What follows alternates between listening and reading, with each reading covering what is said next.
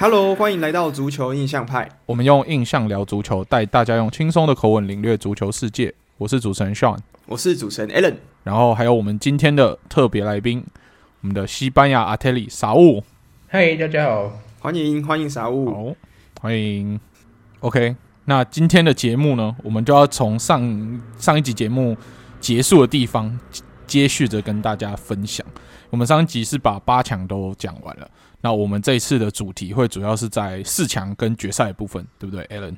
嗯，没错。好，那我们四四强的话，我们就来讲，呃，先来讲第一场比赛好了。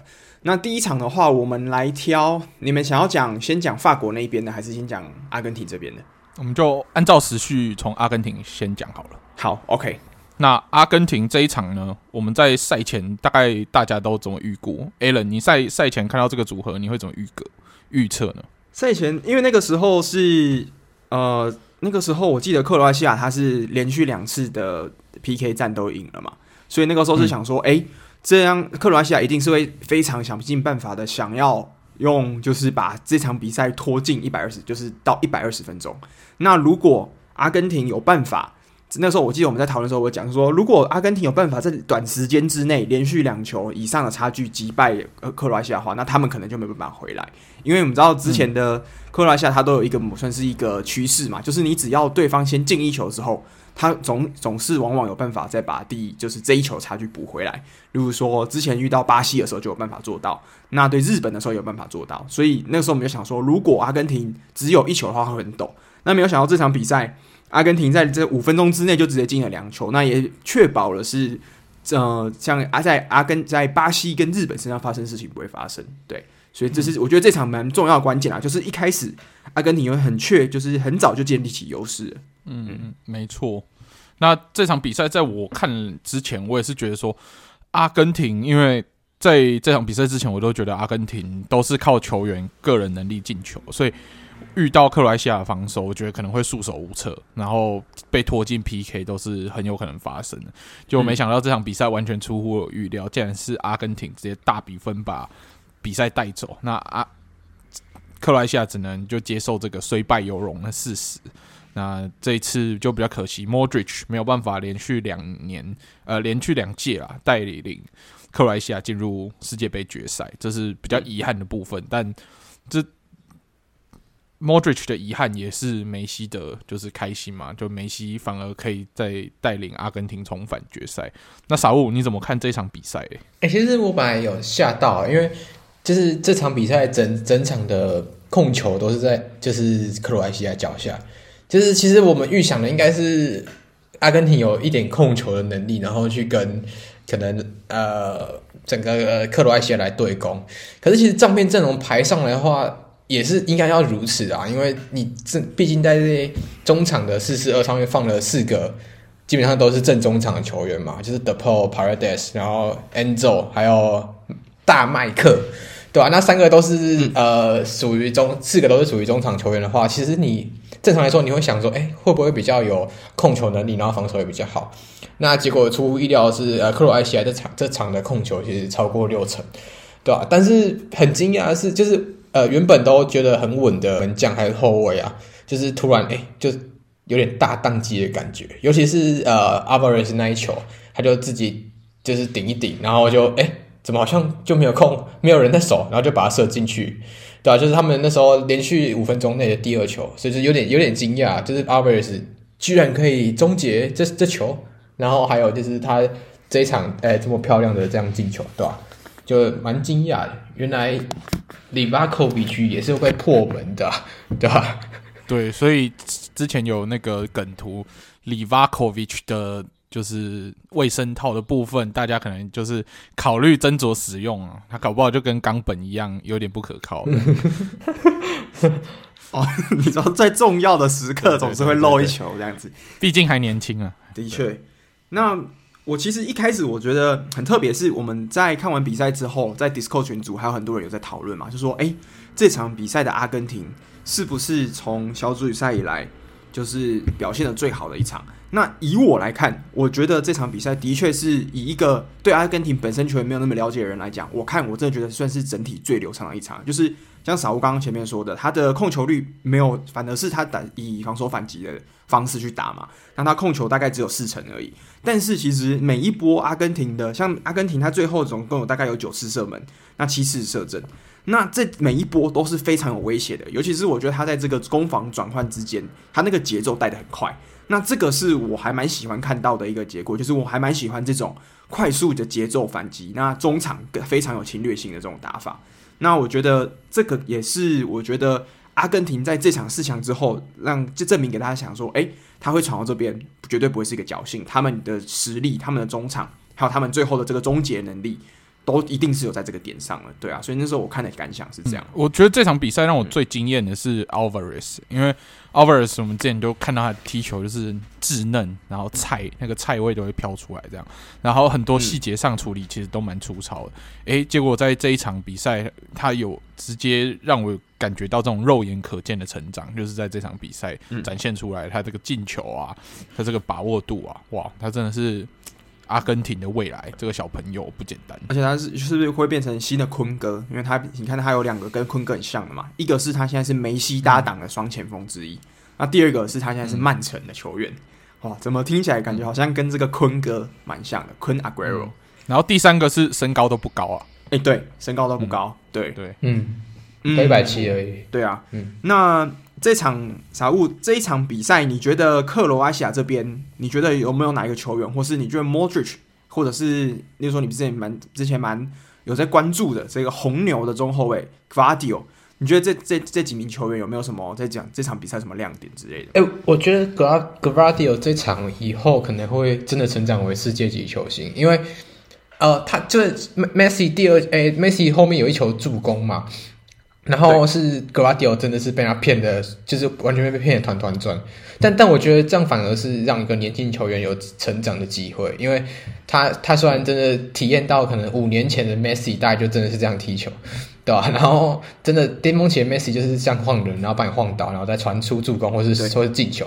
那格瓦迪奥现在真的体会到以后，你看以前被晃那些人都已经。后来都是都是世界级的后卫嘛，你看 Ramos，你看 Thiago Silva 这些人，嗯、对啊，所以我觉得这这这一次的经验，我觉得对格瓦迪奥来说是非常重要，而且是非常宝贵的。那是不是接下来他可以汲取这些养分，然后可能在下一届克罗埃西亚在进世界杯的时候，成为他们的主力骨干？就是可能就是可能是五大联，就是怎么那种足球大国以外，就是最让人受注目的中后卫。我觉得这次的成长会是非常关键的。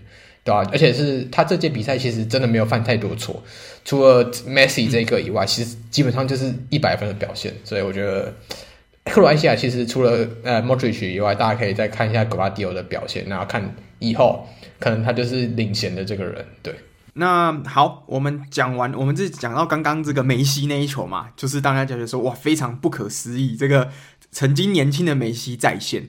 那我们讲完了这个。另外一边，我们再讲另外一边好了，就是讲法国跟摩洛哥这场。那这个也是一样，一个是就是冠军大热门对上今年的黑马之一的摩洛哥。那这场比赛我没有看太多。那上你这场比赛你有看到什么？你觉得蛮亮眼的？这一场比赛亮眼的点也是我们觉得摩洛哥这个防守这么固若金汤。那他对上就是整体实力这么强的法国，他应该会放，就是直接放弃进攻，完全就是走就是铁桶阵。但他们的踢法好像没有到这么的保守，然后再加上哇，Theo Hernandez 竟然在开赛第五分钟的时候就靠着就算蛮幸运的捡篮板，然后把球用一个很特别角度就抢先破门了。那我们也知道说摩洛哥的攻击力是比较不足的嘛，所以法国取得这个一比零领先之后，其实是蛮好，就是蛮有优势的。那在这样踢了之后，他们有发现说，诶，在这球进完之后，在整个阵地战上，要对上摩洛哥这种比较严密的防守，其实是蛮难去突破的。所以他们就把吉鲁撤下来，然后换上比如说像图乱嘛，像姆阿尼这种又有速度又有冲击力的前锋。诶，我觉得收到效果蛮好的。然后姆阿尼就是也在第一次世界杯的登场就顺利的进第一球，诶我觉得这个法国的这个换人的策略也是相当的成功。那摩洛哥就比较可惜一点，就是他们有蛮多球都差一点点有机会进，其实他这个进攻和攻势都做出来，但就都差临门一脚，没有这个把握度够好的前锋可以去帮他们进这一球，这是他们比较可惜的点啦。那法国就靠着这个宰制力呢，就顺利的挺进决赛。哎、我觉得像你讲到一个点蛮特别，就是在关于换人这点嘛，因为其实这两这这一场呃四强的比赛呢，其实好像就有点看出来，最后决赛我们之后马后炮回来想。哎、这个换人的哲学好像在这场之前就一点点小征兆了。例如说，他用 Giroud 换下去，换上是像是摩阿尼或是 Turam 这种种在前场有办法冲抢之后能量比较高的这样子速度型的前锋。那这个东西，等一下我们在决赛那场比赛可能也可以请沙乌来跟我们讲一下德尚他的这个换人的哲学。我觉得这个也是蛮有趣的一点，就是他前一场好像就有类似这样的影子出来，可是最后在决赛他真正让德尚他这次非常精准的换人。有办法呈现，等一下我们来讨论这个很精彩的点，嗯、对啊。那傻物这个摩洛哥这场，你你那时候看的时候，你有看到什么比较有趣的点吗？可以跟跟大家分享一下的。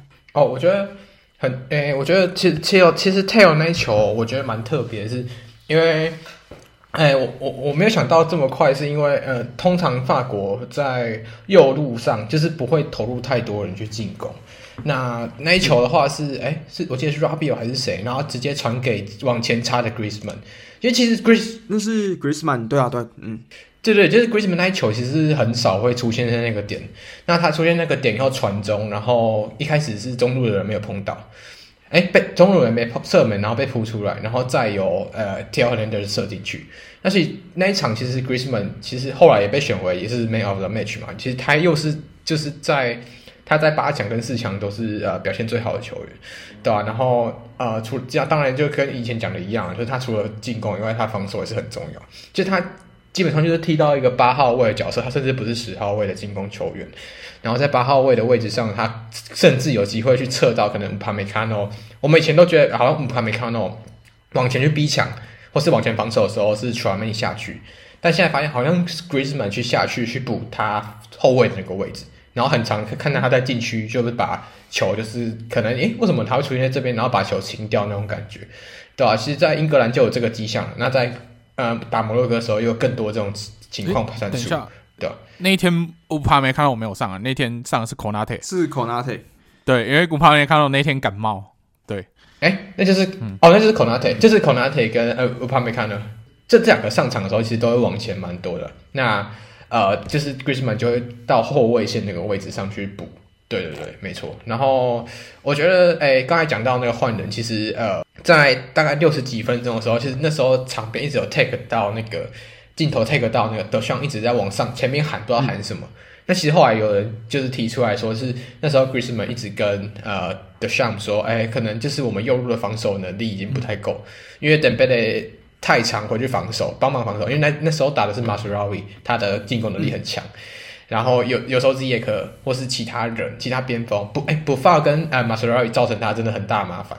那你后面又是 Koundé 的情况下，你没有办法这么高速的去帮忙防守，所以德贝其实来回进攻防守这样跑，其实真的很累。那到六十几分钟，防守能量慢慢不足的情况下，就是他就哎那个。那个那个德尚就进行换人，就先把土人换上来去防守右。其实他换上来不是为了进攻，他是为了就是 Griezmann 刚才说防守不够，他要常常要去右边的时候，那就是让土人去去补那个防守的任务。嗯，对。然后呃，就是到后面才把马尼他换上来。那马尼换上来的时候，就是就是那时候可能需要能量，就是比较大的能量去冲刺的时候，因为摩洛哥狂攻嘛，那你相对后卫线就上去很多。那上去很多的情况下，举入。去带球其实不不太实际啊，因为速度真的不够快。那你是不是前面三个人都是用速度型，就是呃，Kolo Muani 或者还有那个 Thuram 还有姆巴佩的时候，那这三个人去推进是不是就是效果更好？而且其实三个人的终结能力都是还不错的，对，所以这方面就是，嗯，我觉得是德尚的一个换人思维啊，对，没错，嗯，而且我想到这个，身为德甲球迷，就看到这个场景就觉得很感人，就是哎。欸 Thuram 跟姆阿尼都是今年在德甲表现非常好的前锋。嗯，那竟然有办法在这个世界舞台上让大家看到，是不是可以吸一点这个之后未来的隐性德甲球迷进来看待这个德甲？我觉得还蛮期待的。嗯，对啊。那之后讲到另外一个点是 Griezmann，哎，我之前小我之前看到一个数据，也是我们这次都会讨论到说，哎，可能姆巴佩或者是梅西，可能都是这个大家想说，哎，这个这次世界杯表现最好的单一球员嘛。那但是我看到另外一个数据是 Griezmann 是这一届。在所有球员里面，创造进攻机会次数最多的球员呢，所以我就看到这个这个数据之后，我觉得很不可思议。是我们看到在摩洛哥这场比赛，其实 Griezmann 基本上就是神出鬼没，每个地方都会有他的出现。然后没想到他在进攻端，他竟然也可以缴出甚至超越梅西跟姆巴佩这样子的一个隐藏数据。对啊，我只能老话一句啊，就是机超勿吹啊，机超 又又是马竞的机超勿吹。对啊，就是、哦、就是啊，毕竟啊，就基本操作，对、哦，我们就是这么强，没办法。哎、欸，我觉得 Griezmann 这一届表现有点让人家看到那种白坎特的感觉哦，哦。人家都说坎特爸爸的覆盖面积，哎、欸，这一次 Griezmann 反而把这个覆盖面积给扛起来了。我我觉得就是其实我不知道这是到底是 Simeone 的功还是过啊，就是你想，就是把一个进攻球员往后移，然后去打一个中场的位置。对吧、啊？那你你也没想到他这个帮改变会让一个进攻球员在呃，就是完全发挥他进攻技术外，又把他增强的增加防守能力。因为以前 Griezmann 是打双前锋嘛，他很少会真的做到很很彻底，可能在可能禁区内的防守，真的很少让他去做这件事情。那而且他又只有一百七十五公分，其实你要他做禁区内防守是很困难。嗯、那他居然今年在 Simeone，诶，因为其实很多人说，哎呀。这 Griezmann 是世界杯开始打八号位，其实不是，他在马竞就打过八号位，而且是在一开季的第一场，他就是打八号位的位置，所以我觉得这个方面改进是给 Simeone credit。虽然我现在呃心心心态动摇，有点动摇。Simeone out，对对对，没没没，就是还还还不敢这么、oh. 这么明目张胆。没关系，我帮你喊，心心心里喊 Simeone out。对对对对。呃，希望 Simeone out 的时候可以把这个穿紧身衣的风气带走，不要不要不要再穿紧身，不要再穿紧身衣了。对对对，到到时候如果德保罗不穿紧身衣不会踢球怎么办？没关系啊，帅就好啊，不用不用不用不用管那么多。对，没错。对啊对啊对啊，差不多这样。好，那我们讲完了这个两场四强的比赛嘛，那我们可以来大概大概带过一下，就是。呃，最后总之就是阿根廷跟法国赢了，那大家都知道这个大结局。那另外一边我们知道很特别的是，世界杯是一个有季军战的一个算是一个赛制。那季军战这次组合呢，当然就是摩洛哥对上克罗埃西亚。那这场比赛因为德国没有转播，所以我跟双也都没有看。那我觉得这场比赛也不相较于决赛，应该也不是大家特别关心的点。那我觉得我们大概提几个重点就好，就是第一个是克罗埃西亚最后赢了，那而且。摩迪虽然今年可能他跟上一次虽然没有，上次是闯到决赛嘛，这次虽然在这个四强赛就输掉了，可是他最后一场比赛还是赢了，那最后也带领了这整个对手拿下了这个季军。那这场表现，这场比赛里面呢，还有一些蛮特别的进球，像是有两个我觉得还蛮酷的头球，还有一个世界波，对啊，所以季军战最后结束，那最后等于第三名是克罗埃西亚，第四名是摩洛哥。那像我想问你，你觉得这次的摩洛哥跟克罗埃西亚这两支球队，对你来讲，已经的我们都你会把他这两支球队称为真正的黑马吗？还是你觉得这两支球队你一开始就觉得他们有这个实力？我觉得摩洛哥比克罗埃西亚更黑马一点，因为摩洛哥大家预测真的是小组赛就要淘汰。那嗯，克罗埃西亚再怎么样也是上届亚军嘛，所以。他踢进四强的这个可能性绝对比摩洛哥高蛮多的，就是以常理推断。嗯、只是我们会觉得说，哦，上届的摩摩呃克罗埃西亚可能更星光熠熠一点，所以那个底气可以踢到冠军赛决赛是够的。但这一届感觉起来好像是缺人，那就是这样的心度，因为常常在这种淘汰赛，有时候是这种巨星表现会决定决定一切嘛。那没想到这届摩迪的发挥，再加上诶这些年轻人的实力也有衔接上来，诶让克罗埃西亚可以维持这样的竞争力。虽然没有办法连续两届闯进决赛啊，但是以一个四百万人口的国家，可以在一八年亚军，然后二二年的时候又第三名，这个是一个多么了不起的事情，嗯，对不对？真的。那傻物，你觉得这次的摩洛哥跟克罗埃西亚的表现有比你原本想象中的好吗？我觉得比比想象中的好是一定的，因为呃，我觉得我觉得摩洛哥其实阵中上虽然很多都在五大联赛踢球，但你不会说他们是主力。你看他们的真的一级球星的主力，也就是 Bono 跟 Hakimi，连 Ziyech Ziyech 都不是球队的主力，对啊，就是 Ziyech 在俱乐部都不是主力，所以真的是会让人意外。嗯那克罗埃西亚的话，我只能说他，呃，提出一个论点，他可能是近八年就是除了法国以外最强的球队，就是因为你看看一一个一个一一个球队，就是世界上一个球队可以在一届大赛拿第二名，然后在另外一届拿第三名，这这不是一件非常容易的事情。我觉得超扯诶、欸，超强。对对对，就是真的是除了法国以外最强的球队，因为你连今年夺冠的阿根廷，他们在上一届十六强就再见，所以。说真的，他们这几年，你说他们的第二，真的就是没有人说他们就是会比他们强了，除了法国敢讲话而已，对吧、啊？所以我觉得、嗯、克罗埃西亚这一个世代，尤其是他们在下一个世代的人，看起来又慢慢的承接上，像刚才讲到的格拉迪奥，还有哎，就是呃，真的表现也不错的马叶，对吧、啊？所以我觉得呃，克罗埃西亚还是值得期待。然后在科瓦西奇也要接队长的，就是臂章，所以对，就是。他们其实传承的一直传承这个意念很强，就从以前的呃那个苏克到现在可能后面的一些球员，然后到现在的呃 Modric，其实这些人的传承意念很强。他们国家向心力很够的情况下，加上呃他们的天才球员一直出来，那我觉得在下一届克罗埃西亚可能又会有一个让人家就是他们在可能都不会被认为是黑马，就这种感觉。因为我们到这届我们还觉得他们有一点黑马感。但到下一届，我觉得他们可能也不会是那种黑马，对吧？对，因为我其实毕竟这一届的先发球员跟上一届其实有蛮大的差别嘛，就是大概是 Modric 是没有动以外。其他像后防啊，呃 l o f r e n 当当然我们之前我们利物浦这个老老的中后卫也是没动，可是其他像是 Vida 这个人就已经换过了嘛。那他们前锋其实像是 Mandzukic 啊，之后其实有换。那中场的话，之前是有 Perry，呃，不是 Perry，那个 r o c k e t i c r o c k e t i c 也是换掉了。对，所以其实他们的当年当打之年的这一些球星，其实基本上都不已经不在，甚至已经不在先发阵容里面。但是我们那时候原本觉得说这一支球队应该会是已经是步入黄昏的球队，但没有想到。这感觉好像不像黄昏，这很像是一个一种曙光，你知道吗？就是刚太阳正准备要升起那种感觉，所以我觉得很特别。以这季的表现来讲，绝对不会把他们当成黄昏在在比喻，因为这他们绝对是一支大家想不到的一个非常可怕的一个劲，就是一支劲旅，对啊。所以呢，这次的我觉得这次的摩不管是摩洛哥也好，不管是克罗埃西亚也好，这两支球队都绝对是。我觉得应该，就算可能平常没有在看这两个球队的球员本身在俱乐部表现，像是我跟炫可能对这两支球队，因为他们很多都是西甲球员嘛，那我们比较没有那么熟。可是我觉得我们两个应该对看完这这届世界杯，都对这两队的所有球员都非常的 respect。而且你们记得克罗埃西亚就是欧洲杯的时候是什么时候淘汰的吗？十六强输给西班牙。对，十六强输给西班牙，嗯、所以我们觉得这支球队在走下坡，其实是一个蛮合理的。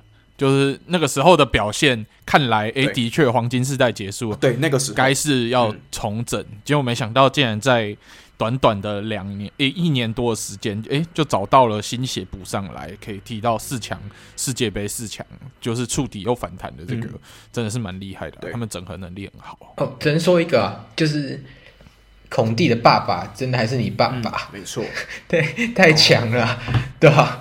然后。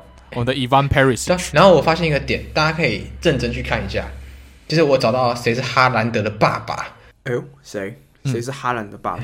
就是你看，你看一下后卫那个比大的长相，你会突然发 现那个长发哥是不是 上一届的那个后中后卫主力？对对，很像。你你你你们你们现在可以直接打开照片。一百趴像，我都怀疑哈兰德的爸爸不是他爸爸，你知道吗？不，他是不是克罗埃西亚人？不会啦，其实他他跟他爸也是长得有点像啦。是啊，可是可是比大真很像，你就是听众可以看看这照片。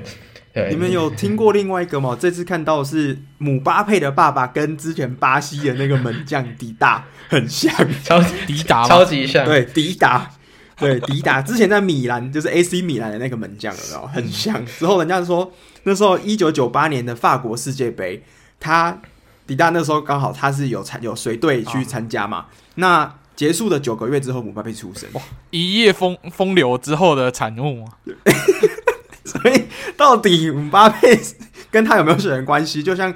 Jimmy Butler 到底是不是 Michael Jordan 的儿子？哦、这件事情都是个谜团，这样。所以姆巴佩四年后有可能不踢法国，去踢巴西哦，直接夺冠。哎，身世之谜 解开，解开。对对对对，好，那我觉得四四强我们讲完了两个，就是季军战的组合。那我们我觉得我们可以进入正题了，就是这一届的这个冠军战决赛。那前前我觉得前面可以先讲啦，就是。看完这场比赛之后，我的感想就只有一个，就是这是我有史以来看过最好看的决赛，没有之一。那我不知道你们的想法是什么？嗯、至少在世界杯的赛场上，是我亲眼看过最好看的决赛。那我们先给 Sean 来讲好了，Sean 这场比赛看完的第一感受是什么？我我觉得是二十一世纪最伟大的世界杯决赛，因为因为二十一世纪之前我不知道啊。对，但也有人戏称说是一九三零年来最最精彩的世界杯决赛，这就是有史以来最精彩的决赛。对，对，对，对，但我我我自己只能保守一点说二十一世纪啊，因为可能。英格兰人第一个跳出来说：“我觉得一六六年的最精彩嘛，对不对？那就不好说啊，可能阿根廷人也会说：‘哎、欸，我觉得八六年也很精彩。’之类的。对对对对对。但但是我我自己看过的以来，我觉得二十一世纪最精彩就是这一场，因为有来有往啊。你看上半场法国被压制到连一个射正都没有的时候，你是不是已经觉得？”他比赛会不会就九十分钟二比零结束？法国就真的没办法突破阿根廷的防守，就是被打傻了。嗯、就那时候我们因为我去朋友家看球，然后他们都是南美洲人，然后他们会切中场的时候，德国的转播会就是是暂停了嘛，然后他们就切过去看，就是阿根廷电视台的转播中场讲评这样，然后他们那个球评就很在那边笑法国，说是不是心态。放在小组赛，忘记自己在踢决赛，这样。对，然后，嗯，上半场那个二比零，其实一开始梅西，哦，梅西的这个罚球的心魔已经完全解除掉。你现在看他踢罚球，诶，其实是蛮自信，因为我们都知道说他在美洲杯那时候因为罚球落赛的关系，错失了两次美洲杯嘛。那他，所以从此以后，大家对于梅西。这个罚球就会觉得说，哎，你虽然是个 GOAT，但是你罚球，大家还是会稍微有点担心。但这一次，哦，完全没有。完全没有这个问题，他不管是罚球啊、进攻，然后再加上迪玛利亚，哇，迪玛利亚，我其实一开始看到他在先发的时候，我有点担心，因为大家都记得说，诶，这种伤愈复出，然后之前在比赛也没有说先发的这种球员，突然在决赛先发了，大家第一个会想到的是在当年欧冠决赛的 Harry Kane 嘛，那我们都知道说 Harry Kane 这样子硬复出的结果就是状态很差，没有办法帮球队赢得比赛之外，就。错失了这个冠军，那我们有点担心说迪玛利亚会不会带来这样的反效果？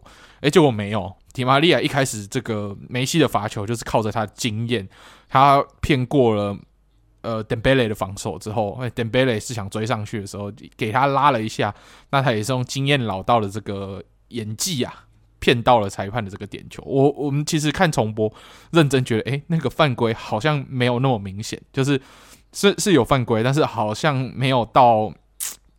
就是一个裁判可以自由行政，可不判罚可不判罚的这个程度。因为如果这个犯规是发生在比赛的第九十分钟，诶，可能这个就不会犯判罚球。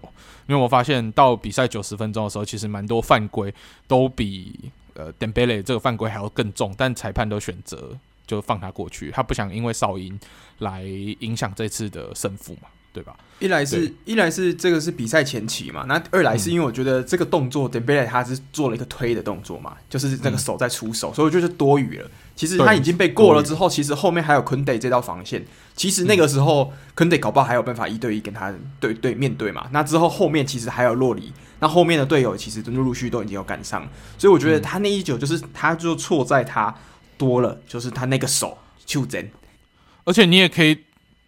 可以赌迪玛利亚状态不好嘛？他搞不好就射不进，嗯、对不对？对啊，对之类的。但，但这一场比赛的第二球哇，他这个反击教科书，这所有这些短传，然后一路最后到迪玛利亚射门，这个行云流水的反击，哇，真的是踢得太漂亮了。如果没有看这场决赛的，一定要看这个 play。然后迪玛利亚也证明了说，诶，他状态其实还是不错。虽然说他的体力没有办法让他支撑到全场比赛，但是他上半场的这个表现已经够，就是对于这场比赛贡献已经我觉得百分之八十以上。但法国可以进决赛，然后还是上贵为上届的冠军，还是有他的道理。那我们只能说，阿根廷踢了八十分钟的好比赛，那最后十分钟几乎就是看法国在表演。姆巴佩竟然在八十分钟。的时候，一个 penalty 先拿到一一球，而且我在一分钟以内就瞬间又再进了第二球，把比赛追平。那时候阿根廷人其实是蛮错愕，就是哎、我我明明领先了八十分钟的比赛二比零，感觉起来还拉出了一点领先优势啊，怎么就瞬间化为泡影了？那。最后大家也都是各种强攻之下，也没有什么结果。而且我觉得从八十分钟以后，其实整个比赛的走向是被法国掌握在手上的。就像我们前面有说的，这个换人后来也是换上了姆安尼跟图兰嘛。虽然我自己啦，就是我这个跟傻物的看法有点不一样，是我自己觉得，呃，局入的换人有点早，他在半场还没结束就换掉了。我只觉得举入留久一点其实是有用，是因为呃阿根廷的身材比较矮小，所以我觉得举入在禁区的这个威胁可能还是会好一点。因为像到比赛后段，姆阿尼有一球是接获传中之后头顶，但没顶进去嘛。那那一球我觉得如果是举入来顶，可能就进球啊，甚至比赛不用拖到 PK，法国可能就获胜这样。所以这是我自己一点小小看法不同，我觉得吉鲁可以留久一点。那突然上来当然没有问题，只是我觉得上来时间可以哦。然后到了决赛的时候，其实大家都觉得梅西那一球有没有就是刚好过线，就是过线，然后被踢出来。大家想说，哎，到底有进没进？那一球进了之后，我们都觉得，哎，比赛是不是结束了？但最后我们靠着小马哥的这个进，就是算突破，然后帮母总。又拿到一颗罚球，哇！母总自从上届欧洲杯因为他的罚球落赛，然后让球队被淘汰之后，真的是励精图治。他现在踢罚球的这个这个眼神都是非常的坚定。哎、他这场比赛踢了三次点球、欸，哎、就是在正规时时间一次，超会赛一次，跟 PK 大战的时候一次，哎、都有进。那也就代表，而且每次都很有信心、欸，哎，他没有在用就是那种骗的，他就是直接起脚直接射出去。没错，代表他的这个心智已经够，我觉得够强壮，已经，我觉得在这场比赛结束以后，你看他赢过也输过，这绝对是他成为世界上最好球员的一个养分。他现在正往的这条路上，就是大步的往前走。对啊。嗯，对，那我觉得很，我刚刚讲到就是呃，像刚刚说这个关于换人的事情嘛，那有两点，其实这场比赛算是有两个转捩点，一个是阿根廷两在上半场很早就建立二比零的领先优势，那这场比赛第一个转捩点就是当然是第一波的换人嘛，就是在那个时候就及早决定是要把这个典贝雷跟吉鲁换下去这个决定。那第二个转捩点就是在八十分钟之后开的，的算是法国所开始的这个绝地大反攻，包含这两分钟之内进两球，有姆巴佩的一球十二码跟一球非常可怕这个凌空抽射的决定的。那这个问题现在就要来回到傻屋这边，就是其实蛮多人都觉得是像我们在看球，可能看的没有那么细的，会觉得说。法国这场比赛的真正的关键扭转的地方，在于那一颗由 Coleman 就是骗到的，这别不要骗到，就争取到的十二码机会之后才开始反攻。可是傻物，你是不是觉得，其实，在德尚的第一波换人，也就是说登贝雷被换下去那一瞬间，其实法国就已经展开他们反击了，是这样吗？哎、对，我觉得其实这个这个逻辑就跟呃上上半就是上一场打摩洛哥很像。就我们讲讲打摩洛哥的时候，尤其是登登贝雷这个点，其实登贝雷在呃在迪马利亚过那个 play 里面，他迪马利亚其实没有做太多的太多复杂的动作，登贝雷就直接去出脚，他一出脚，然后迪马利亚反应过来，他马上就跑到禁区里面，对啊，所以我觉得登贝雷那个防守的点，然后加上就是他又是一样要去扛呃塔格拉菲又够跟呃登贝雷，呃得跟那个迪马瑞尔两个人的的进攻，所以他其实又还是很累，然后。他我觉得他其实，在上半场的状态也没有很好，加上坤德，我我自己觉得啊，他应该感冒还没好，就是他感觉整个人就是有点飘忽，尤其是上半场。那所以整个右路一直被爆炸的情况下，其实呃，德尚这次就很积极的，就是直接换的，因为毕竟决赛，你再往你时间走一分钟是一分钟，你没有进球就是压力会越来越大。所以我觉得他们当当要自己就是先止血在他的防守上，尤其是你中场基本上拿不住球的情况下，你就是要做好你的防守，去等待可能队友对方可能有疲累的时候才进行反击。那我觉得这是上半场呃算是法国的一个战术了，就是他们想想要去，他们虽然就是上面成绩难看嘛，就是没有没有去进球或是没有干嘛，但是当当对手是以强攻的姿态去打你的时候，你硬要跟他们强攻，啊、呃，不是大比分的领先，就是大比分的落后。那我觉得法国是取在一个中间点是，哦，那我知道我已经掉两球，那没关系，我就是啊、呃，就把这两球守好。那在下半场看有没有机会，因为毕竟你跑这么久，你会累嘛。尤其是我们看到，就是不管是哪个中场，呃，Mac Allister 或是 De Paul，或甚至 Alvarez 自己这几个人，其实在奔跑上都是很积极的。那呃。没有不会累的人，真的没有不会累的人。所以其实，在下半场以后，你就看到这几个人陆续也被换掉。除了 Mac Allister 留着的话，其实他其实慢慢的、啊，像呃啊那个 Tagliafico 或者 Di Maria 这些人，其实慢慢的都有疲态产生，甚至 Di Maria 在很很早就下去了，对啊。所以呃，我觉得这是一个法国的战术战术特点。那呃，就是刚才像有提到我们的不同嘛，呃，就是我我我自己觉得就是呃，其实局弱下去其实没有那么简单，因为呃。就算吉入这个点，我真的觉得下去超级可惜，因为啊，我们知道吉入跟后面下在后面一点，其实七十几分下去的 Griezmann，其实他们两个都是在点球大战会很好用的人，对、啊，就是毫无质疑是他们是他们上来的点的话，就是后面那些小朋友就不用扛这么大压力。对，那吉入下去其实还有一个点是，他们只要我们看到突然上来，其实突然不会直接打在中路。突然会在边路的位置活动，所以你就是把呃中路的冲击力留给呃等那个姆巴佩去做。对，那呃其实，在一开始放三叉戟是姆巴佩、登贝莱跟呃吉入的时候，这三个人的逼抢效率是非常差的。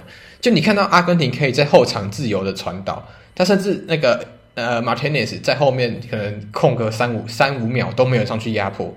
那其实这对一个你要去追求球队来说是非常不好的现象，就是因尤其是呃，因为吉鲁本来就没有没有那么没有那么积极，那姆巴佩又因为是要进攻球员，他他也不用这么积极去防守。那相对来说，你是登贝莱就要往前去进攻。那我们刚才提到登贝莱防守已经很吃重，他又要去进攻前去往前去逼抢的情况下，那他的体力消耗自然更大。所以，所以我觉得，呃，吉入其实换下去不只是进攻这个点，他在防守上也是有一定的问题，就他没办法去进行逼抢，然后让对手说，哎，有有办法去吊球，是什么之类。那在呃，图兰跟呃。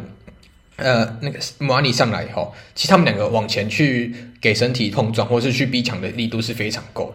那这个也是开始让他们有机会去立足，说，哎，我可能下半场开始有机会控球了，或是呃，我可能就有机会在反击的时候有更好的就是威胁度产产生，对吧？就是我觉得这是他们换人的一个特点，对。然后在下半场呃换下 Griezmann 的时候，虽然我自己情感不喜欢呢，但是我觉得。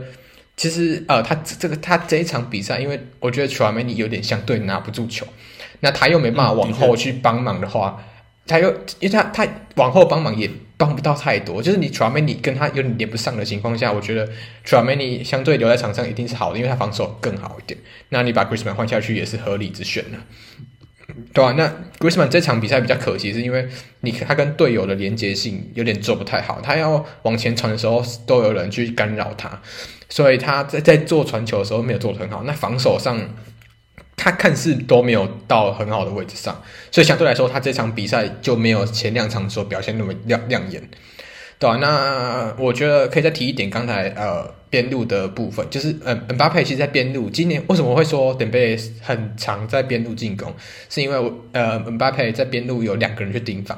那如果你相对来说，呃，登贝只一个人盯防的话，他突破机会也比较多。因为这这场其实斯卡罗尼很聪明，他把德波往后拉，然后跟莫莉娜形成一个马竞防线，对，然后去试试图去抵挡那个姆巴佩的进攻。那确实，姆巴佩在上半场进攻也是比较比较受限一点。对对对，那我我我我觉得呃呃，德尚在七十分钟换人也是很聪明的，因为其实你看到呃，这这个讲法虽然不好，但可以给大家一个名词啊。就是我常常跟朋友戏称，就是那种体能怪物，但可能球呃球商也不错，但体能真的超级怪物的人，我都叫他畜生。好，是哪位？请问哪位？你会愿他称为认他称他为畜生？呃，这不是贬，这这不是贬义，就是。就是这这好这这这这种这种体能超级怪物的人，或者是速度很快那种人，我都叫他畜。我觉得这个会被做文章，我这个断章取义就完蛋。对啊，那呃，最明显的例子就是凯尔沃克了，就是他真的是畜生的顶点，就是他真的是没有啊。我我觉得畜生，你那个把它翻成英文，你会听到常常会听到 beast 或 animal，beast animal 野兽，对对对，beast，对对对对对对。对对对，只是。中文听起来比较俗，但是其实，在英文就是有这种形容词啊，所以 OK 啦，OK 的，嗯，对对对，好，我们我们把它叫做 Beast 哦，就是那卡马宾加就是这场比赛的 Beast，嗯，真的就是 Beast，因为你看到他的他正在中场，还有他该打的边后卫是无所不在，那他在场上的影响力是非常够的，对啊，所以我觉得他换这个换人，其实我本来很不看好，但是他这个换人。是不是在突尼西亚那场有特别去练，然后才敢换他上来？这也是呃，这也是我觉得德尚很厉害的地方。嗯、对对对，因为他打突尼西亚那场，其实打边后卫打得非常的差劲。对，那他他在这一场比赛居然可以表现的这么好，那也是让人家有点有点惊讶的点，对吧？然后哎，又换上那个，就是又换上了另外一个主，就是改变比赛战局的 Coleman 嘛，换成 Griezmann，就是哇，这 Coleman 换人，我也是真的没有料到，嗯、原来 Coleman。好，也也是个 beast 啊，就是哦，我看他跑起来，就是对你阿根廷上半场消耗这么多体力下，完全没有人可以跟到他，对吧、啊？所以然后他也造造成了一个点球嘛，然后后来又有一个姆巴佩的凌空抽射，然后在比赛把他拉到后面，对吧、啊？所以我觉得很很特别啦，就也觉得也也觉得很也觉得很就是也是很惊喜吧，因为我上半场比赛是穿着 Griezmann 的球衣啊，结果人家法国就落后两球了。对，然后下半场呢，对，然后下半场就是那个，我们那时候在那个卡卡卡卡米蒂 Plus 看球，就是 shout out to 那个 Bento 大，对啊，然后我们两个就是想说，就挺一下挺一下法国，挺一挺崩盘 翻车，而且我挺一挺就掉两球，对对对，然后我们我我我们就我们就我们就讨论一下，好，那下半场换一下球衣好，然后就我们下半场他就穿 Messi。然后我就跑去换了个德宝出来，就换完以后，然后我就旁边有其他那种，就是有其他人，然后他们也认识我们，他们说完蛋了，阿根廷要被追平，二比二准备起飞，然后没想到一一语成谶，对，直接直接二直接二比二，对吧？这样就是对，就是二比二。然后这场比赛真的是很漂亮，然后最后我觉得，我觉得那个。我觉得阿根廷的换人，阿根廷就是真的是憋大招，因为他们上半场只换了，他们全场只换了一个人。那在下半场，他们真的也把他们可以点球啊，或是有做到就是功效球员换上来。尤其是迪巴拉那个换人，我真的非常惊艳，因为你看他就知道，那这人就是上来点球。他最后一分钟才上来啊？对啊，他们也冒了很大的风险，因为其实，在最后一分钟的时候，就是因为他的防守不利，然后让呃摩阿尼有一个单刀机会。嗯，就是你你看那摩阿尼单刀是基本上就是刚刚像有讲到，可能举入那一球上来的话，他会顶到那一球摩阿尼顶的顶飞了嘛？那在下一球姆阿尼反击的时候是完全没有人的，那就是呃阿根廷真的把他的中中前场派上来要点球，他们没想到哇，就姆阿尼就这样跑到禁区里面，但是还好马丁尼只有扑掉，对吧、啊？那比较可惜，这就是呃点球部分啊，因为啊法国的点球手全部被换下去，那你。我那时候只猜的第一点就是姆巴佩嘛，那后面我完全就猜不到，就是可以是谁，对吧、啊？就是那阿根廷，因为有一场啊、呃，荷兰可以猜，大概都知道是哪些人。但是法国，你是真的哇，姆巴佩以后到底谁可以点球？对吧、啊？那最后输了，真的也不会很意外，就是因为真的没有点球手了，对、啊？对、啊？对、啊？嗯，对啊，因为我们之前上一集跟 Francisco 他在的时候有讲到嘛，我们刚才讨论这个点球的顺序，那时候我们最后是有讲出一个不，就是有讲出一个最近的现象流行，就是。现在就很少会有把这个点球的，就比较比较多人会把最强的人一开始前面会先派上来。因为像这场比赛，梅西跟姆巴佩两个算是队上最稳的人，就直接先上来。那通常最稳的人如果有办法挺过去的话，后面的大家的信心或整个士气才会比较好一点。那我觉得刚好这一场比赛就是一个很特别，姆巴佩跟梅西这两都有进。那就交由后面的人来决定了，对，所以我觉得其实已经可以说，这两个人在这场比赛，尤其是姆巴佩，他已经把他自己能做的事情都做到最好了。那后面的话就只能说没办法，因为调度还有各个方面，其实相对于阿根廷来讲都是比较被动一点的。那他们换最后换成这样，其实我觉得已经算是拼战到最后一分钟了。对啊，嗯，诶，那财务，我有个问题，就是我们刚刚讲说，嗯、就我发现到一个现象，就是其实这场比赛有一种感觉是。有一种上下半场的，就是你一拳我一拳那种感觉。就是上上半场其实基本上是以阿根廷在整个控制上来讲，他们的不管在中场的逼的逼逼抢或是拦截，还有最后他整个控球的方面都是比较优势的。那下半场呢，在这个应该是科曼上来之后，还有迪马利亚下去之后，其实两边的情势就有点对调。那在整个中场上来，其实最后我们也有看到是这个刚刚财务说这个卡马宾嘎其实表现得很好嘛。那其实一开始我们在过去的法国的前几场比赛，我们都有讨，大大家之前还有网络上都讨论到一点，就是关于皇马的这个中场，就是卡马宾加跟 Traeni 这两个人好像没有办法在场上，尤其是在国家队场上有效的配合。可是在这场比赛，你觉得他们是有发挥到他们这个双人组是一加一大于二的这个效果吗？哎、我觉得反而 Traeni 在这场比赛相对比较没有那么稳定。反而是上来卡宾加表现让人家很惊艳，嗯、就是虽然我们前面有时候会呛卡宾加啊，好像有点就是 over appreciated，但是 其实其实这场这场的这场的卡宾加是真的表现很好。但我觉得你要说一加一大于二嘛，可能这场有，但是以前真的很少有这种情况出现。对啊对啊对啊，是比较比较特别。哦对，我可以再补一个，就是阿根廷的部分，因为刚才都讲法国嘛，其实阿根廷。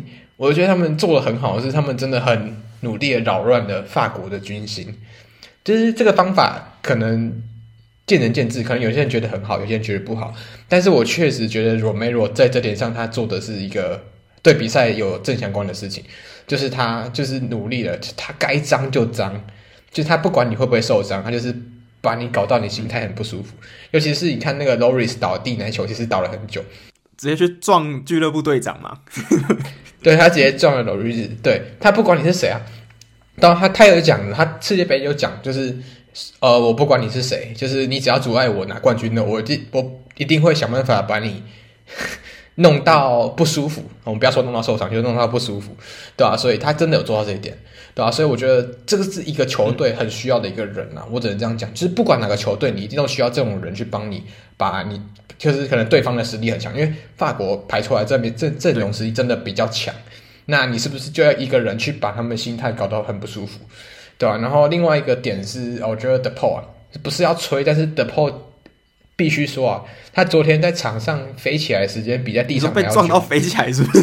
就是，对对对，你看他 Rabiot 对他剪刀脚嘛，然后各式各样的人，什么球啊面去铲他，他一直都在场上飞啊。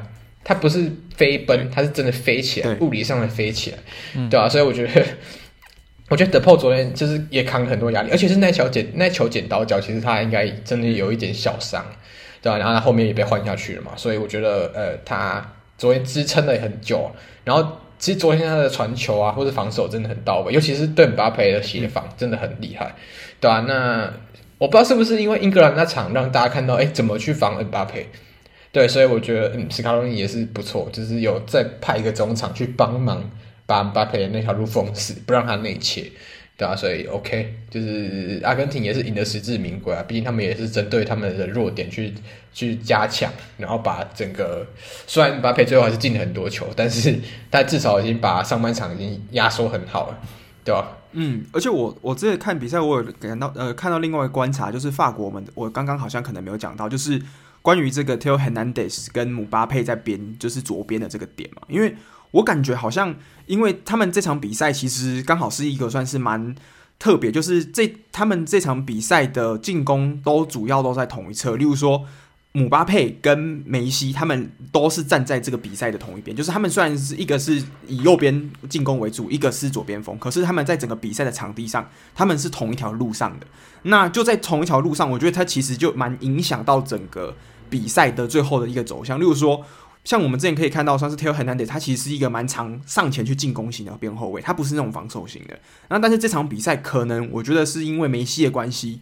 或者是德保的关系，所以导致他好像没有办法很适时的上去帮助姆巴佩，那导致姆巴佩在他的边路上面感觉有一点受限的感觉，所以导致我们在前八十分钟感觉好像姆巴佩他存在感没有很高，我不知道是不是这个原因诶、欸。我觉得这加减有影响吧，而且其实你看到这场的 Messi，他回防意愿很高啊，就是我第一次第一次看到哇，看梅西怎么会、嗯、怎么会做防守工作？因为你看到他那个 FIFA 的卡，就是防守动不动就是二十起跳或三十几起跳，就是对对对，这真的不太好。对对对，对啊，所以他真的有去做到防守，我觉得呃呃，就是蛮蛮惊讶的。对，但我觉得可能加减有影响，但是不会影响到真的很多。我觉得 Tail 的状态是真的小小不好。就两个两个边后卫来说，其实，在上半场的表现都是有一点不好的。对，OK，好，那我们讲完跟傻物讨论之后，我们回到 Sean，Sean，那我们看完这场比赛嘛，嗯、这个你说是二十一世纪之后你看过最好看的比赛，最好看的决赛。那这场比赛，你觉得我们虽然知道最后的这个金球奖是颁给了梅西嘛，但是这场比赛你就当做这个决赛的 MVP 好了，你会颁给谁呢？我觉得决赛 MVP。应该要给我们的母种啊！哇，他真的是以一个二十三岁的年纪，可以在决赛帽子戏法，我这个表现真的算二十一世纪没有人有这样的表现吧？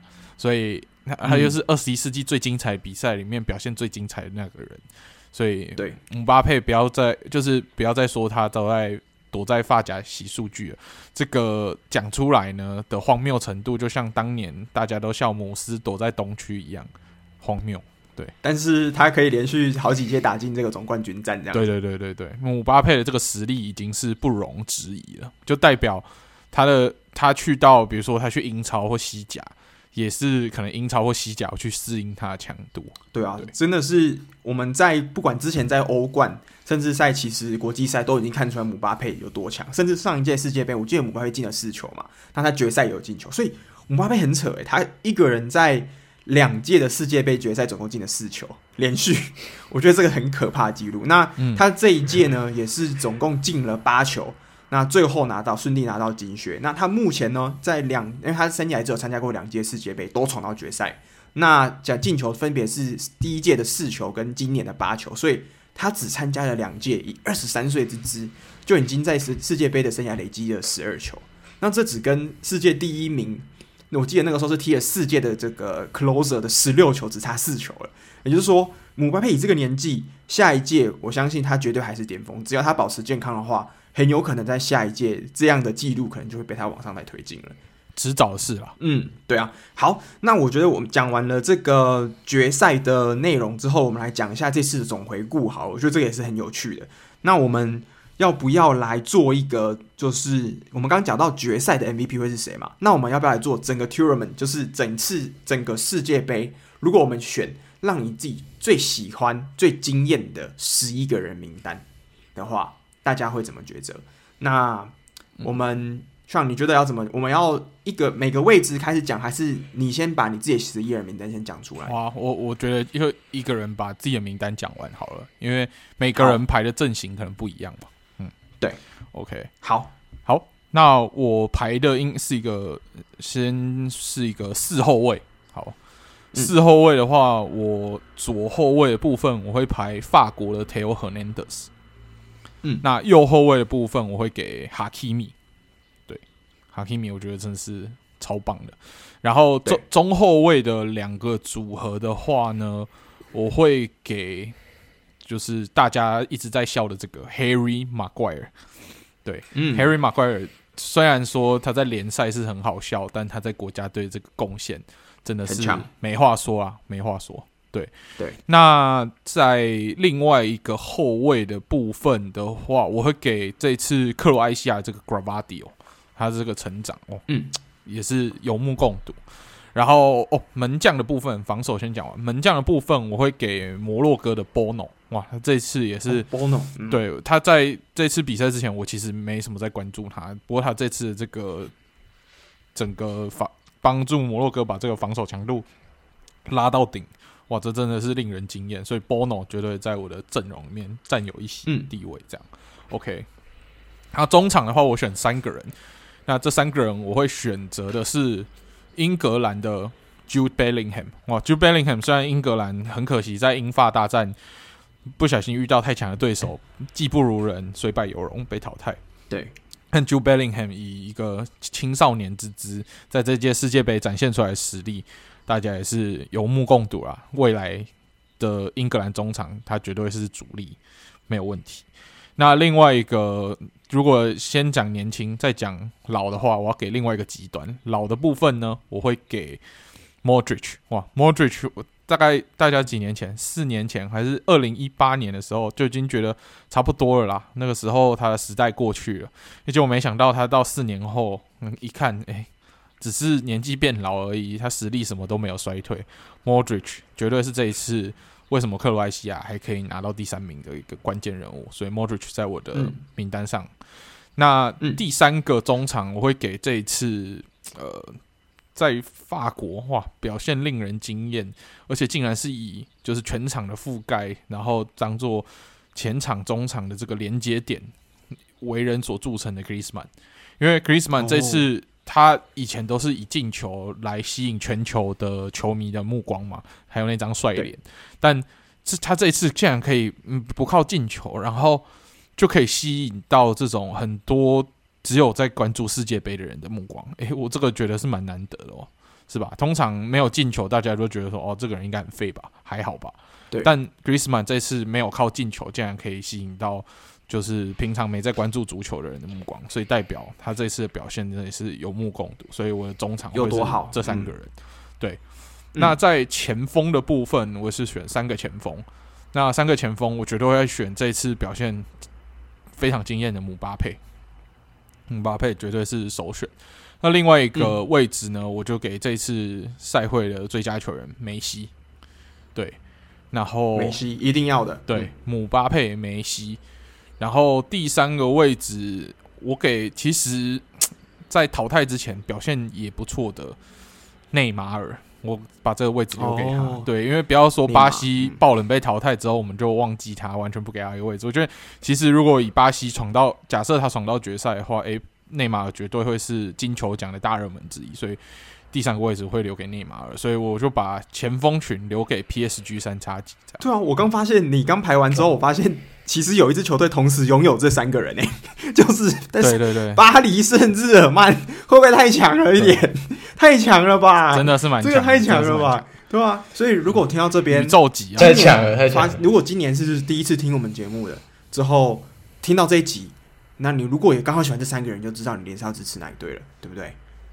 所以上次是在帮忙推坑 PSG 的部分吗？嗯，没有。你们知道这一次世界杯主办国卡达？嗯，诶、欸，卡达刚好也有一支俱乐部，这支俱乐部的名字就叫做 PSG。所以你知道梅西跟姆巴佩怎么在冠军赛相遇吗？因为他们都是 PSG 的球员，所以卡达爸爸已经把最好的剧本写好了，就等着你们来把它完成。这样，哦、对。然后刚好这两支球队也很争争气，让卡达爸爸可以。就是完成他的心愿，就是在决赛看到自己所拥有的球队的两大巨星在决赛相遇，所以这次 PSG 算是大赢家之一。嗯，然后给梅西最好的结局，就是在最后一场国家队的比赛，就最后一场国家队的世界杯的比赛拿下世界杯冠军，这是他最好的结局。这样，嗯，OK，哎、欸，我觉得这个排的其实你刚排这个后卫嘛，四个人跟我一模一样。我先讲我的，等一下我们把压轴留给傻物的好了。OK，那我的排法就四三三。那位置的话，不见得是跟这一次的在国家队先发的位置，而是他可能他平常就是他也可以踢的位置，这样我比较好排啦。就是我四三三，但是不见得这个人他在这次一定踢前锋或踢中场。好，那后卫就跟你一模一样，就是 Theo Hernandez、Maguire、Gvardiol 跟 Hakimi。那嗯，Hakimi，因为我其实那时候在犹豫说。哎，这次的摩洛哥防守这么强，那我觉得可能他们中后卫像他们的队长赛斯啊，或是其他人也是有必须选的。可是没办法，因为其他我有更想选的人。那哈基米刚好也是在这次的世界杯里面，嗯、我觉得在所有的中算是右边位这个角色本身就已经比较稀缺了。那哈基米又是这里面最全面、最突出的那一个，那他也是带进了四强，所以我最后也是选哈基米。好，那门将的话，我就跟你不太一样，就是。嗯呃，你刚刚说的是 Bono 嘛？那我这次选的呢、嗯、是没办法，我被最后一场比赛的 Martinez 影响了。我最后选择了就是 Martinez。嗯、那 Martinez 他这次他的最后的这一个，就是我记得是一百二十一分钟扑扑了这个摩阿里那一球呢。其实为什么那时候我会被他觉得，哎、欸，我就是被他这个最后这个扑救有点就是被感动到了。因为其实那时候我就想到我们利物浦在。二零一九年的欧冠的小组赛最后一场对上那个时候的拿波里，那也是在比赛最后一分钟，你还记得那时候我们的 Alison Becker 在门前扑出了那一球。之后，我们才成功挺进了淘汰赛，最后拿下当年的欧冠冠军。所以我看到这种就是哇，一个球队虽然像姆巴佩或是梅西，他们绝对都是这场比赛最耀眼的人，可是我觉得，嗯、呃，门将常常往往是被忽略的其中一个。那今天的这个马丁内斯，他这样子一个拼劲，算是球队的隐形工程，让我因为最后一场比赛而选择最后给他。对，所以马丁内斯好。那中场的话，其实跟上也很像，就是。我里面排的，因为毕竟我们讲的这个不是说以官方客观数据来讲最好的球员，那一定有很多其他我们可能不知道的。可是我讲我们讲的是自己最喜欢，而且自己觉得最有印象的。那 Jude Bellingham 还有 Modric，我觉得这两个都跟上一模一样，就是一个是老的，一个是 Bellingham，刚好是我们最喜欢的中场嘛。那其实为什么会选 Bellingham？其实我有另外理由啦，就是如果我们把这一次的世界杯划分成八强赛之前跟八强赛之后，我自己个人觉得英格兰是这次八强之前最强的球队，因为我们在这次的八强之前，其实英格兰他总共的净胜球是十球，也就是他总共只掉了两球，那进了十二球，那他每一场比赛防守还有他的进攻都做得非常的好。那我们也看到了以往像是上一届呃跟上一届的欧洲杯，我们讲说虽然英格兰踢到决赛，可是他的比赛内容是很闷的。可是这次的英格兰给我们看到多点开花之后，尤其是这次最令人惊艳的一个就是 Bellingham。原本我们都说这个他们的教练南门 Southgate 就不喜欢用这种新的球员，可是没想到这一届就是重用 Bellingham。那他就缴出进球之后，在整个英格兰都中场，他绝对是其中一个，我觉得是最亮眼的。那这也是为什么我觉得 Bellingham 虽然他是在我这次选的名单里面算是比较早被淘汰掉人，可是我觉得他之所以可以站在这个。名单里面是有他的原因的，对。那、嗯、而且这次英格兰没有被骂、嗯，你有没有发现？对啊，就是他们被淘汰，一反常态的。他们通常一被淘汰，不是国内媒体都要狂酸吗？啊，或是要骂马怪尔啊，骂谁都没有。对对对对，除了 Harry Kane 小小被怪一下，因为他那个罚球没进之外，诶、欸，其实这个批评的声浪比较小，反而大家比较把。焦点放在这个裁判吹判的尺度，对法国的一些争议等等之上，嗯、所以其实英格兰某种程度在这一届也不算是太失败了，只能说他们遇到最强的人了。哎、欸，我觉得这可以补充一下、嗯，对、啊，因为我觉得这个这个、可以讲一下，因为在这个之后，其实 Southgate 有被续约嘛，他被续约到二零二四的欧洲杯。其实我觉得这次要给 Southgate 很大的 credit，、嗯、就是因为他真的是。就是你在上一届看他，可能你会觉得他的调度很慢，嗯，或是他的排阵有一点问题。但他这届其实这两项都改进的非常好，嗯，就是完全就是你该什么时候该换什么人都已经做得非常好。然后打法国那场也是，其实他在各种调度上或针对弱点，他就会发现你的弱点，然后去真的是往你死里打。然后他真的也是敢用亲人嘛？你看 Bellingham 跟上一次踢踢飞的萨卡。然后还有就是状态不好的球员，他也愿意去直接使用。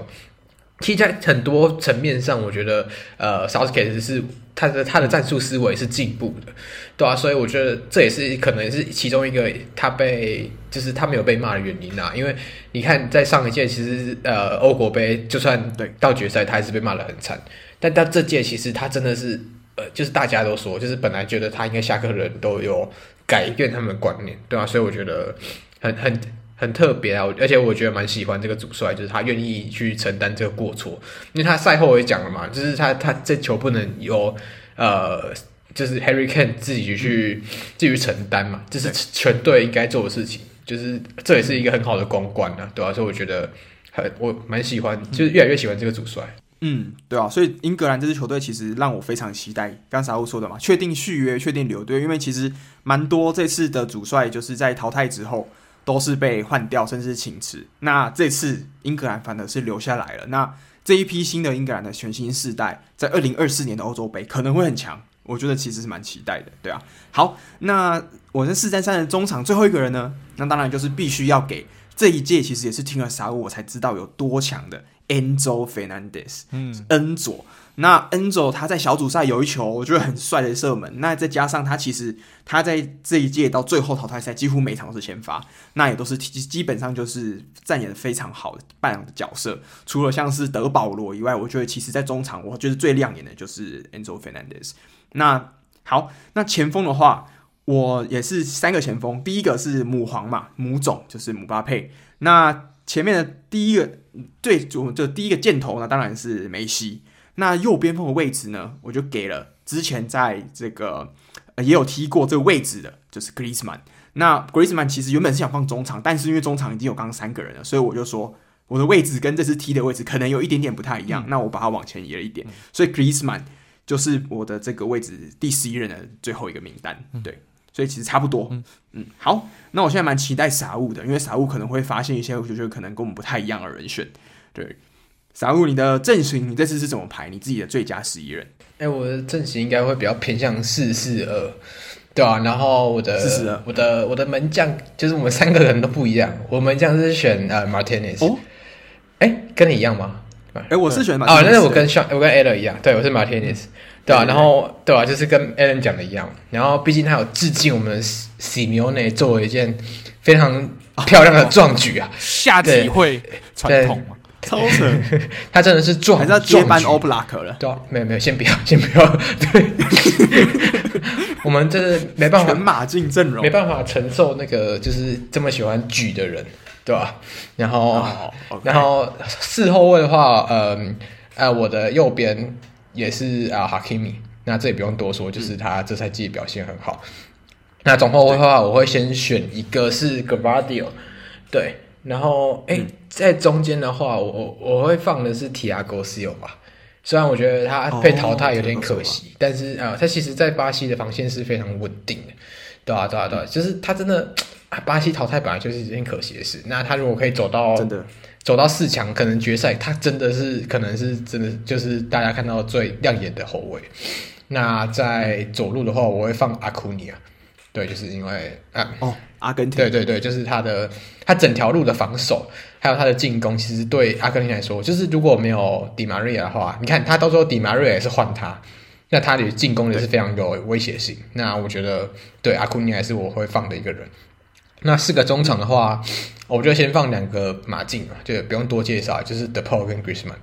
那 De Paul 算私心占多一点了，但是大家也看到，其实，在十六强以后，他的状态恢复了很多。那有可能是他打位置有往前移一点，就他真的到他真的位置。那尤其是你看在澳洲那一场，为什么会有第二球？就是因为他直接冲到前面逼抢，让呃 Matt Ryan 直接掉球。对，那这种这种能力不是大家都有的。就你要真的是很洞悉场上他要传球的路径，然后还有其他人的跑动范围。诶，然后他又不是像我们从上帝视角这样看到大，大家都往什么方向移动，所以这对一个中场的球商的判断是非常重要的事情。那他可以做到这一点，其实非常非常的不可思议。那 Griezmann 就是四个字啊，机、嗯、超误吹啊，对对对，哇，好土路，好土路子啊。然后呃。诶、欸、诶、欸，在在中间的话，我会再放一个，呃，就是四四二嘛。那中间的话，我会再放一个呃，Mac Allister。对对对，其实他在第一场没有先发以外，其实后面开始先发的表现是非常好。尤其是他昨天看到他在角球区要拖时间，哇哇那诶、欸，不是不是拖时间，就是他在他在中场啊要要盘带，然后到前场之后，哇那个小技术哦，好顺哦，好扯哎。对对对，他是他是完全不会掉球的，就是。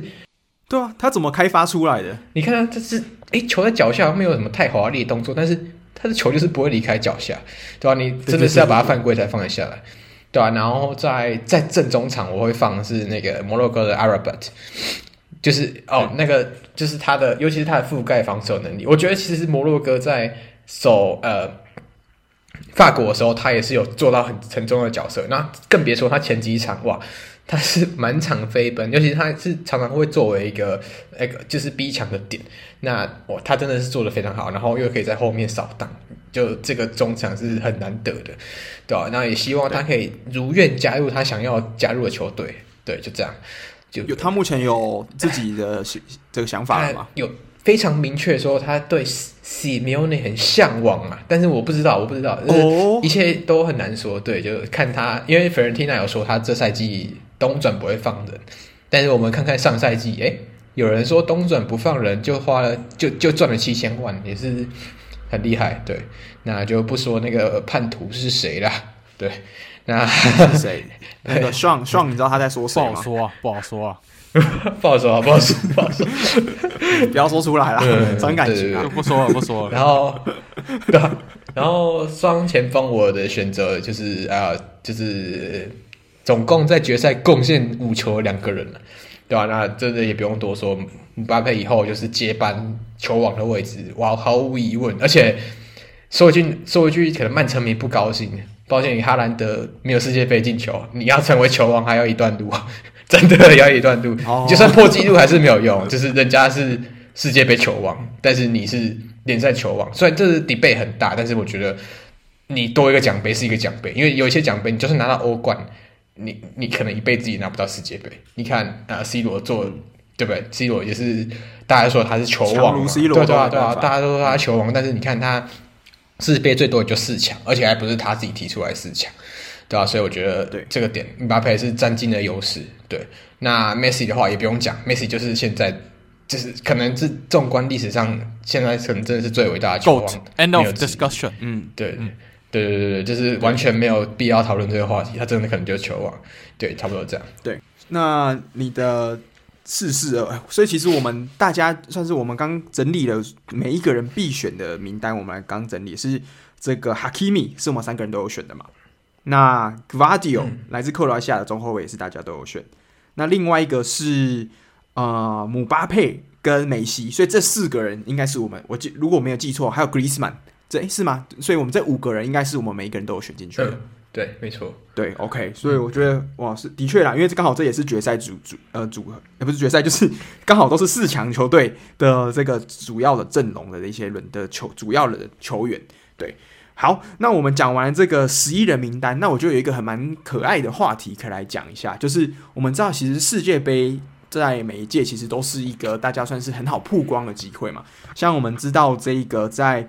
韩国，我记得那时候有一场比赛是他们的九号用头球连续顶进两球之后，这个追踪人数瞬间从原本的不到十万，现在已经飙到可能一百多万。我不知道现在会不会已经到两百万之类的，就是一夜之间飙百万这种记录。那每一届世界杯都会有这样子的一个算是新的球员爆红的现象。那如果以一八年举例来讲，我觉得那一年在我自己看来，我觉得一八年。算是最爆红的球员，让全世界都知道球员，应该就是当年的姆巴佩。那二零二二年，其实这一年就不能说姆巴佩是爆红了，他已经是世界上最强的年轻球员了。那如果要给我们选的话，尚跟傻物，你们会选这一届的最佳爆红球员是谁呢？来，尚先给你，你觉得有谁是符合这个爆红的资格？就是一来他不是原本大家觉得已经够红的，二来是他表现很好。爆红，我觉得 Enzo 哎、欸。Enzo Fernandez 真的算是算是爆红吧？对、哦、对，哎、欸，真的哦，嗯，而且他这次在世界杯之前，没有人会关注他，也没有，就是不是没有人会关注他，就是他不在五大联赛里面呢、啊，没有人想到，对，没有人想到他会变成阿根廷主力中场。那大家知道他有潜力，毕竟他带的球队叫本菲卡，这个也是欧洲足坛著名的黑店嘛。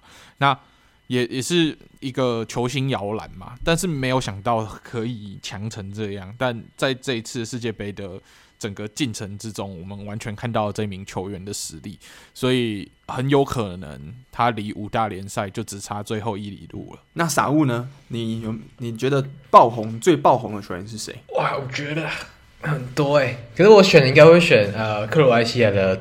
就是后后卫 Gvardiol，Gvardiol，嗯，就是虽虽然在很多人，就是很多不是我们，就是就是很多人的眼里，可能 Gvardiol 就是后卫嘛，那也没有太多的往前的机机会，对。但是你看他的身价，本来从一个 Chelsea 要买。变成现在曼城、曼城加入曼联，对。对，然后一些就是世界上最顶尖的球会全部都加入，想要争取这个后卫，对，那你就知道他到底是不是爆红了，对，对啊对啊对，就是这个点哇，真的是你一下子就本来一支大俱乐部，然后变成全世界俱乐部，那这个爆红程度也是真的不必多言。而且当曼城有钱如曼城，他们想要买，你就知道他应该是已经强到一个程度了。因为曼城其实以他们的这一个深度来讲，他们其实没有缺到什么人。我觉得，除非是真的够强的人，他们才缺。那他们当今天我们之前几天听到一个 rumor 嘛，是曼城可能。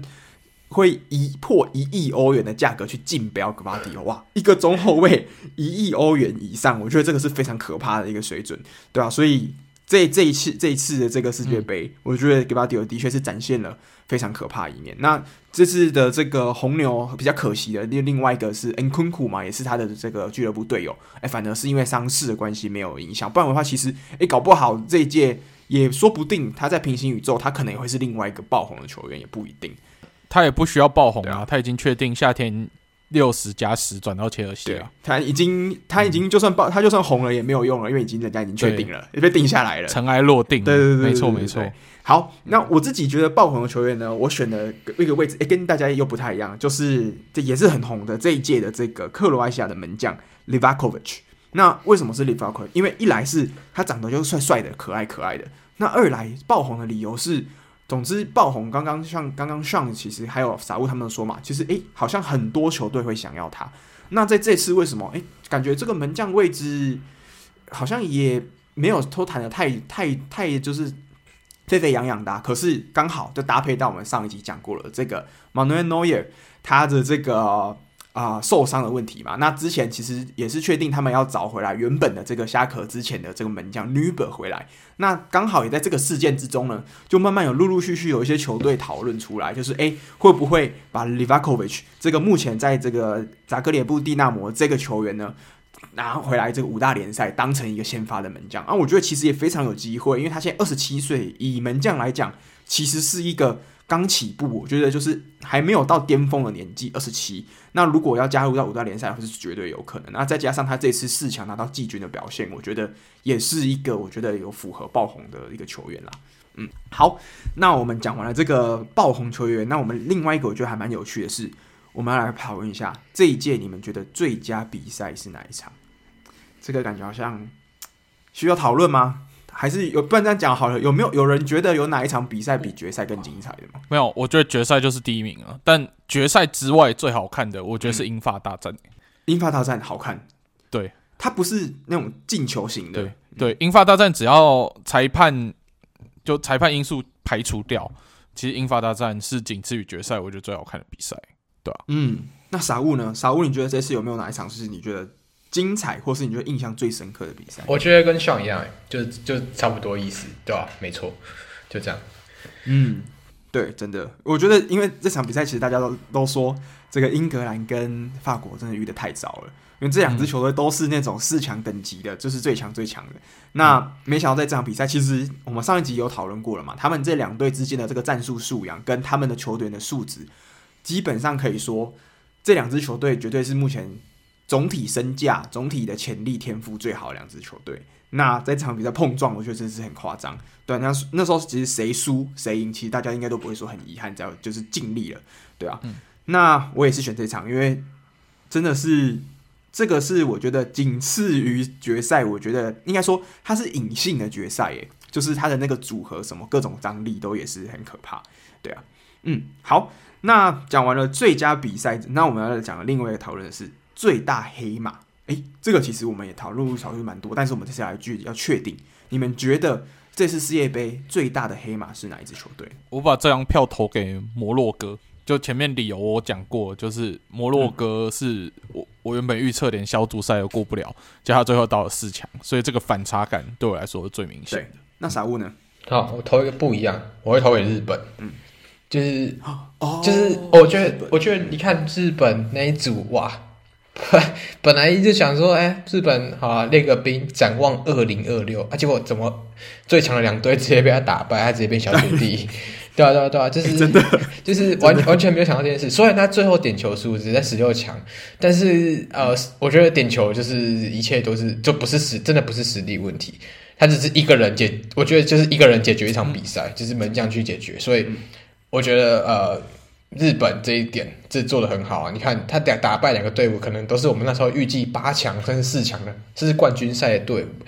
那这对啊，其实日本，你说今年虽然没到八强啊，但是我觉得他们也值得上一个黑马的称号。对，嗯，对，真的，嗯，那他们其实最后在整体的正赛时间也没有输嘛，是最后到了十二嘛，就像傻物说，他其实是在对正式正规比赛时间之外决胜负的，所以我们严格上来讲，比赛内容他是没有输的。对，那真的是很精彩。好，嗯、那我最后我觉得其实黑马都，嗯，挑个不一样的好了。好啦，那我就给克罗埃西亚好了啦，因为克罗埃西亚毕竟原本我一直以以前都在这届我们在预测的时候，我一直都说他是黄昏嘛。那我这次必须应该给他一个平反，他就是最大黑马，他表现的非常好，而且他最后也得到了第三名。嗯、对，那我们刚刚其实，在节目之前也有讨论一点，就是我有一个问题是。如果是你们的话，你们会觉得赢得季军比较开心，还是赢得亚军比较开心？我觉得这个点还蛮有趣的，我们可以来顺便讨论一下。因为我们可以其实看到，这样是 Modric 他在最后比赛结束之后，他们大家哇举这个拿到这个铜牌嘛，很开心。那反而是另外一边的姆巴佩，其他法国球员就感觉是不是很开心的？那你们觉得差异是什么？那为什么季军的人反而比亚军的人开心呢？像我觉得。季军比较开心的理由就是你是用胜利结束这个整个算比赛。那嗯，如果你是亚军的话，代表你最后一场比赛是输了。那到底是赢比较开心还是输比较开心？这就很明显了嘛。当然是赢比较开心。所以大家在季军赛赢季军的这个喜悦感才会高于这些在决赛里面输掉的亚军。虽然一个第二，一个第三，但大家都知道嘛。除了第一名以外，二跟三其实就是走在比较前面的输家而已。对啊，嗯嗯，最强的 loser 是这样的意思吗？嗯、OK，那傻物呢？如果给你选的话，你会选亚军还是选季军？我也觉得是季军啊。我其实理由跟秀很像啊。啊我我觉得就是因为我觉得这历史是很残酷的。因为如果你要问你一九五八年的冠军是谁，你打出来是巴西，但亚军呢，就是就没有人记得。这其实大家只会记得的是。冠军那个人，他不会记得其他后面谁是二三四名，甚至到最后一名，就是真的没有人在乎，对吧、啊？所以我觉得，其实你与其说你就是在历史上被埋没，你不如拿一个拿一个拿一个胜利还比较有感觉。而且你看季军跟亚军都是输一场而已，嗯、但是是输在最后一场跟输在真赢在最后一场的感觉是真的很不一样，对吧、啊？所以我觉得我会选季军啊，对，对对对。对，所以我们刚刚其实，在前面有讨论嘛，就是季军是赢来的，那但是亚军呢是输了之后得到的，所以这个感觉就会差很多。就是因为你是以你的最后一场比赛的是输是赢决定你最后的排名。对，的确，嗯，好，那我们刚讲完了这个黑马嘛这些东西，那我们可以来预测，呃我们算做一个大回顾，就是。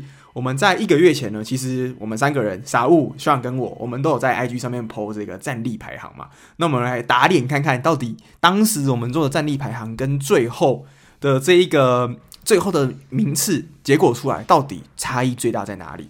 来，我们来看一下这个当时 Sean，当时你最强的队伍，你是排了哪几支球队？你还记得吗？记得我是。把决赛这两个绝对都是排在我的 S，对，所以这一点是完全没有打脸，完全符合我的预测。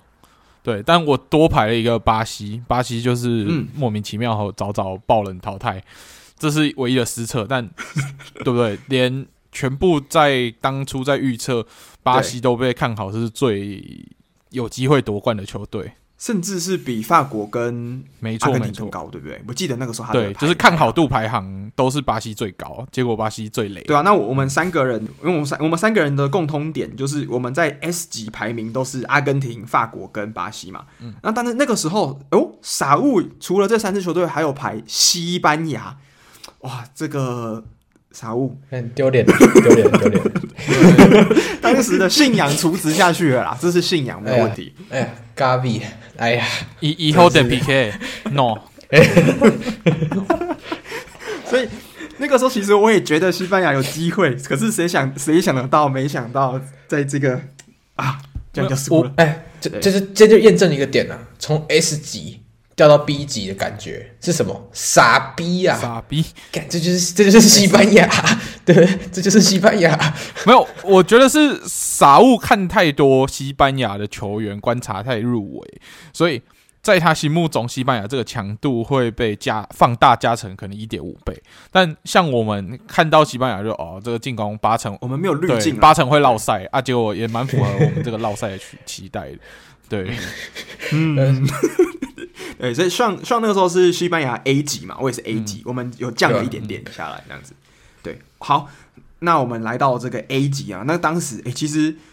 英格兰上上是英格兰，还有德国、荷兰、葡萄牙、西班牙，其实我觉得都还算蛮 A 级。其实里面我觉得比较意外一点的是这个比利时啦，上上的比利时排在 A 级，这个也算是比较大爆冷门的，对不对？呃、欸，对，我觉得他们就算已经进入黄昏世代，但是并经验在那边不至于太差吧。然后还有一个 KDB，至少是一个地板的存在，结果没想到。这个地板都崩坏了，所以这一届比利时真的是这个突破他的下限，在小组赛就拜拜。那不过也 OK 啦，这个是国旗颜色一样，都在小组赛就拜拜。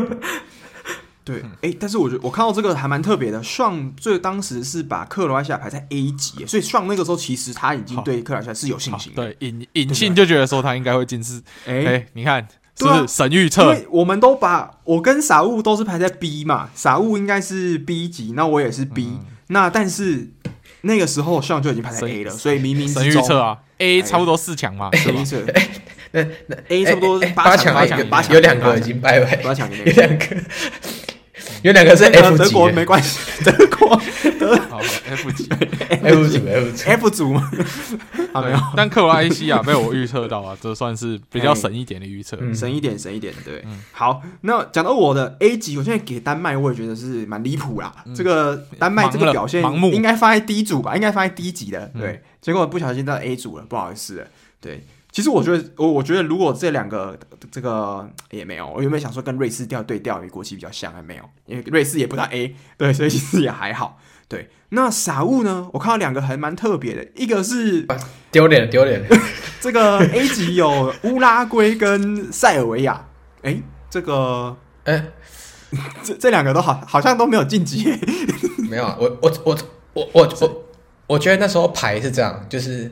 我想说，哎、欸，就是大家踢球都很厉害嘛，那想说来点不一样的，哎，那就是除了肢体的踢球以外，那肢体的碰撞是不是也很重要？那想想到今天今这这届肢体碰撞最强的，除了阿根廷跟荷兰以外，哇，乌拉圭这打架之王绝对是必须冠在他头上。OK，, okay. 所以给个 A 级真的不过分吧？然后然后塞尔维亚哇，跟瑞士打起来。所以那时候预想到哦，这两个绝对是肢体碰撞类 A 级哦，对，所以排在 A 级啊，没问题。以这个马马竞的这种这个 这个想看法去出发，没有没有没有，我我我我我没有那么脏，你 先先说。好，OK，那其他的，然后我们看一下哦，上他的这个其实 B。你给了塞尔维亚、瑞士之后，美国、丹麦。好，我其实 B 就是一个中间嘛。那它其实这些球队就球队有些是往上，有些往下。那诶，我觉得比较特别的是，我想一下，摩洛哥啊，摩洛哥，我们三个刚好，我们三个当时都把摩洛哥这次最后第四名的球队竟然排在 C 级，我们完全，我们当时完全看走眼诶，三个人丢脸，丢脸，丢脸就要加，这没什么好辩解的，我也不知道，因为应该是说。真的是很难预测啊，因为你是赛前，其实我们看了非你如果去翻，其实各大的这个足球的专业，或是很多有名的的人，他们其实讲很多人，他们当时就在讲说，你可能最有机会是黑马的人，可能很多人都会讲说，有可能是加拿大，有可能会说是塞尔维亚，有可能是乌拉圭，可是摩洛哥真的是一个非常少人讲的。那的确，他这次之所以会是大家觉得最大的黑马之一，是不是没有原因的？因为真的没有人会想得到。那另外一个的话，我想一下哦，哦，这个澳洲哦，澳洲其实我们三个人都是放在第一嘛，傻物跟我还有 Sean 都是放在第一结果没有想到澳洲竟然是这一组跟法国这组突围的其中一支诶，我觉得这个也是蛮令人意外的一点。澳洲嘛，澳洲虽然说他突围，嗯，但但但就这样吧，我们没有人应该没有人在之前预测会觉得他们可以踢到淘汰赛的。对啊，对对对对对对对，但是他第一场就出去了嘛，但是哎，其实感觉就是哎，竟然没想到他竟然还有办法挺出这个小组，我自己觉得还蛮屌的。嗯，对，嗯，好，那我觉得其他的我觉得还 OK 哎，其他其实像我们卡达基本上一定是稳稳的放在第一嘛。那 其他的，哎、欸，真的我觉得其他差不多。所以我觉得我们这次落差最大的可能 德国，的确，哎、欸，其实德国还好哎、欸，因为德国我们之前就一直在说，他就算小组淘汰。我们也不会觉得太意外，因为毕竟一八年体验过，这一次再体验第二次没有。只是我们因为毕竟住在德国，要给地主这个我们的大房东算是有一个尊重，我们把它排在 A 这样子。对啦，就是为了感谢他在公司就可以给我们看世界杯转播，不用再自己去找这个资源，就给他一点 credit 这样。对对对对对对，那不然其他其实 OK 啦，我觉得我们。我觉得其实这次最爽的是什么？就是我们自从上一届的这个欧洲杯，我们成功预测意大利会拿冠军。我们那时候提早，我记得八强还是十六强，我们就买了嘛。结果这一次法国跟阿根廷是我们，诶，我我 Sean Sean 跟我还有 Francisco 还有傻物，我们基本上都在四四强的之前就买了吧。我是最晚上车的，我的阿根廷是四强的之前才买的。我阿根廷在世界杯开始之前就买了，好不好？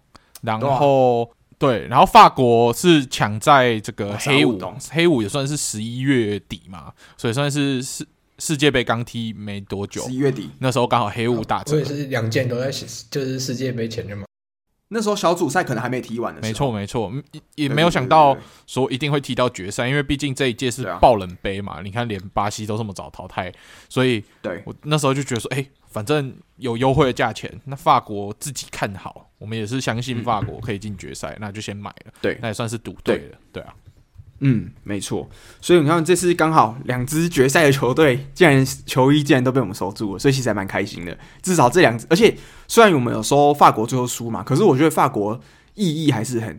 因为他至少是我们可以纪念说，这个史上最好看的世界杯决赛，两件都在自己家里面衣橱那种感觉。而且那时候你还记得那时候我们在这个 altogether 的这个抽奖，我们那时候不是一开始哎、算是先知吗？我们那时候竟然不知道为什么哪根筋不对，竟然直接就说要抽阿根廷球衣。那时候我们不是那时候原本想说，哎、要嘛日本嘛，日本好看啊，德国就是你知道很特别 Ben Ten 啊，或者是傻物的西班牙，不知道为什么我们到底会选到阿根廷、欸？哎，对啊，没有。早就已经决定好要是阿根廷了，就觉得说不管怎么样就是 抽阿根廷就对了，因为抽德国到时候变睡衣架，现现在就是睡衣架了，现在睡衣价了。对啊，对啊，对啊，先知啊，先知。所以那时候真的是哇，没有没有，就是让大家有参与感啊，就是投个票，然后就是就是日本的话，我们也骗大家说啊，就是阿根廷其实赢了，对啊，我们就已经想好，就是当大帮大家想好买这件绝对不会掉价。对，就是真的对，所以这次反正你看，我们在这个最后球衣，这个是普马是这个哎呦摩洛哥嘛，那艾迪达是阿根廷，其他全部都是 Nike，被 Nike 大军突围之下，我们的艾迪达竟然还可以突破突围而出，我是觉得蛮强的，对吧？嗯，没错。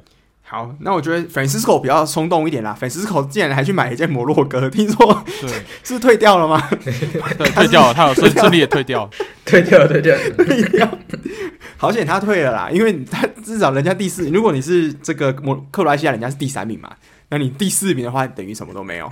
呃，好，那今天要进入这个最后一个主题了，就是我觉得这个也是这可能是二十一世纪以来最大的谜题。今天在昨天这场决赛结束之后，嗯，难道会有答案了吗？那这些就是一直以来永远每一个人，嗯，每个足球迷都一定会问到的一个问题，就是谁是 GOAT，谁是 Greatest of All Time，谁是那只山羊？在这场比赛之后有答案了吗？我觉得这个讨论，我们数到三，一起把答案讲出来，大概就可以讨论完。好，我们数到三，一起讲出你们觉得足球史上最伟大的球员的名称。好好，三二一，梅西。OK，好，结束了，这个讨论已经结束了，没有什么其他讨论的价值了。对，好，但是为什么？为什么我们要他讲为什么啦？对了，他欧冠有了，西甲、国王杯有了，然后世界杯、美洲杯都有了。好了，不用讨论了，就这样。好了，所以。其实一开始我们那个时候在呃赛前就讲啊，那时候我记得我们在节目有讨论到，就是梅西只缺一座世界杯就完成了他在职业生涯所有能拿的奖就拿到了这个东西。那其实这件事情，我相信其他人其实有拿有办到啊，像是我觉得席丹应该还是有拿到，就是基本上球员的能拿到的奖他都有拿过。那你觉得为什么梅西之所以那么不一样？他我们现在有办法肯定的说梅西是 GOAT？像你的，你觉得？呃，我觉得席丹比较遗憾的是他的生涯最后一场世界杯、嗯、是红牌出场，再加上法国亚军、嗯、这个结局。如果今天梅西最后一场世界杯是这样子，那可能 GOAT 的讨论就要继续吵下去。但结果不是啊，他又拿下整个赛会最佳球员，又拿下就是他梦寐以求世界杯了。嗯然后他这个数据的累积是让我们这些后来开始看足，就是梅西时代开始看足球的人，对于进球助攻 这个这个效率会有很大的误解。我们都觉得，哎，进球助攻好像很简单，每年 double double 轻轻松松嘛。哎，没有没有没有，其实是只有梅西才有办法让他轻轻松松，其他人都是可能要拿出生涯最佳的一年才有办法缴出这样的数据。但梅西是哦。没有 double double 才会觉得说，哦，你今年是不是有点退化了？嗯、对，嗯，那傻物呢？傻物，你觉得梅西为什么在现在在今天之后，你会说他是 GOAT？跟 C 罗的差距在哪里？产或者是跟其他人的差距？Sorry，就是我觉得其实这一届的世界杯是很公平的，因为其实 C 罗跟梅西都只差一个世界杯嘛。其实就是反过来讲，如果今年是 C 罗拿了世界杯冠军，那他是不是就是 GOAT？对，我觉得这个、嗯、这个竞争是非常的、非常的就是两极化的吧。那很不幸的就是这次 Messi 拿到冠军，加上 C 罗先前的一些风波，导致他要往下走。那反反而是像 Messi 是往上走的情势。那对，就是整整整个形势来说，就是整个大逆转的感觉。所以我觉得 Messi 现在是球王。甚至是就真的是够的，就是比起什么，比起马尔多纳或是佩雷，虽然这些我们没看过，但是以我们看过来讲的话，他是我们真的看过史上最强的球员。嗯，而且我觉得梅西也算是有点倒吃甘蔗的感觉，就是他其实前面他的生涯，光是在俱乐部来讲，他所有球的荣誉，基本上二零一零年那几年六冠王，其实基本上全部拿过了。可是他的生涯最大遗憾就是之前。人家会拿他跟马拉杜纳比较嘛？就是马拉杜纳，他其实是为什么人家说在阿根廷人心中，其实马拉杜纳在之前可能十年前他的地位一直都不要说十年前好了，三年前之前他的地位都会比梅西重要。为什么？因为马拉杜纳有带领过阿根廷拿过世界杯冠军，可是梅西当时是没有。那在这一次之后，其实。光是在世界杯这座荣誉上，他再把世界杯这个大力神杯拿回阿根廷，其实就已经完成了当时阿根廷人说的，就是梅西最缺的那一座。那他也完成了，就是当时你看他其实历经了他在 一六年的这个美洲杯决赛失利，退出国家队嘛。那一八一七年在这个资格赛回来之后，帮助阿根廷逆袭，回到这个世界杯会内赛。那一八年虽然踢出局，但是在二零年的时候，竟然拿下了这个他，我记得是前面三届都是亚军嘛，那最后终于拿下了这一座的这个美洲杯。那今年再更往前一步拿下了这个世界杯，对啊，所以其实他的生涯其实不能说一帆风顺，就是在国家队这部分，他前面其实是非常多亚军的，有种那种亚军魔兽的感觉。那到之后，他的国家队在这两年最后竟然是这么的。算是剧本，感觉都写好了，就完全就是这个梅天王的完美剧本，竟然在这一届画下完美句点，这样没错，对啊。那这个这场比赛，其实我们看到就是说，我们在我们观点来讲是这个梅西是 GOAT 嘛。那我另外一个观点是，我觉得这场比赛结束之后，也产生了两个第一。那两个第一是什么？一个是我们刚刚讲过这个历史第一，我们觉得心目中历史第一可能是梅西。那第二个第一呢？是我觉得在经过这场比赛之后，我觉得现在世界第一是姆巴佩。不知道你们有没有其他看法？就是我目前觉得世界球员的个人能力巅峰，我觉得姆巴佩是第一名。你们有你们有其他的想法吗？比如说哈兰哈兰粉丝，或是其他内马尔的粉丝，没没有要反对这句话？没有没有吗？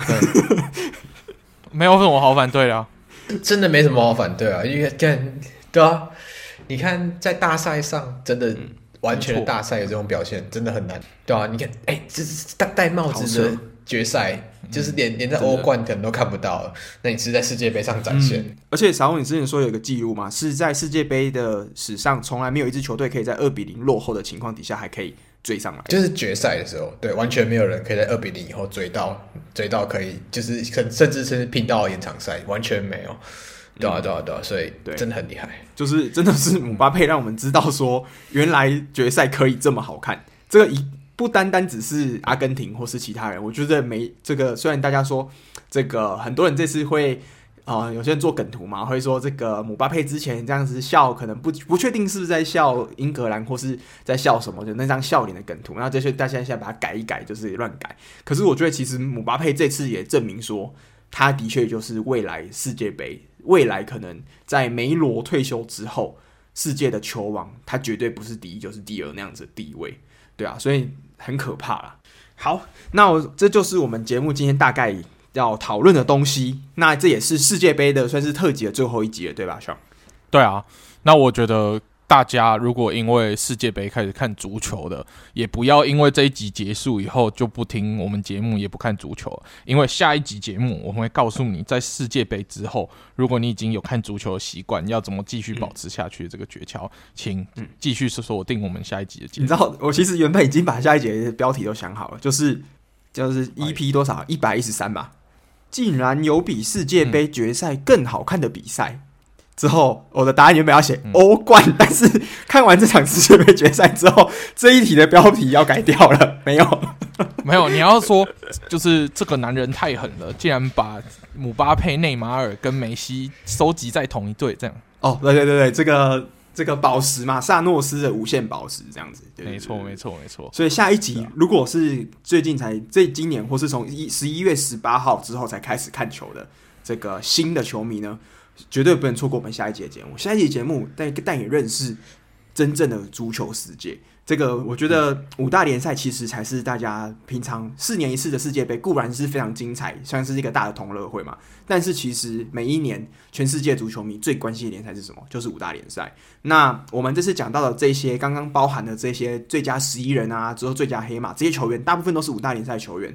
那还有很多，其实这一次。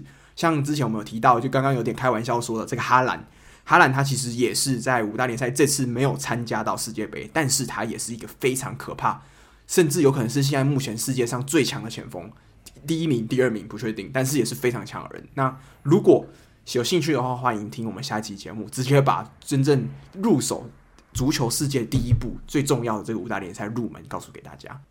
好，那今天非常谢谢傻物又来陪我们一起聊聊世界杯，非常开心。傻物也算是是不是这次四集每一集你都有跟我们一起？对对对，世世界杯必须的吧？对，呃，再来就要 chill，对吧？对，真的考完试了，好好休息一下。哎，对吧？跟大家推荐德保，对，是德保起来，对吧？德保 OK 啊。德保，哎、欸，傻物，终于我们每一次结尾不是都会说傻物的文章吗？但是终于是不是？睽违了当将近一个月的文章中，对对，希望明天可以把德宝写出来。希望上映的上上听的时候可以看到德宝文章。不知道、嗯、看你有没有太 chill？对，好，好德宝德宝，好，就是看德宝。这次世界杯梅西的保镖嘛，德宝。对对对对对，打架之王德宝，Chris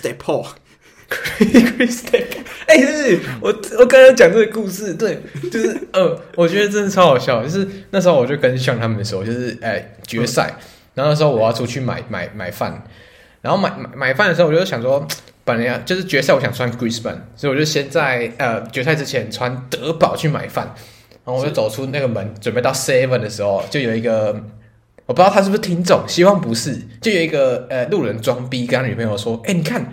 那个人穿阿根廷的梅西耶，那我就嗯，我我我我不是穿七号七号吗？你不是穿七号吗？我穿七号德保，诶，他是认成 C 罗吗？还是真的是梅西呢？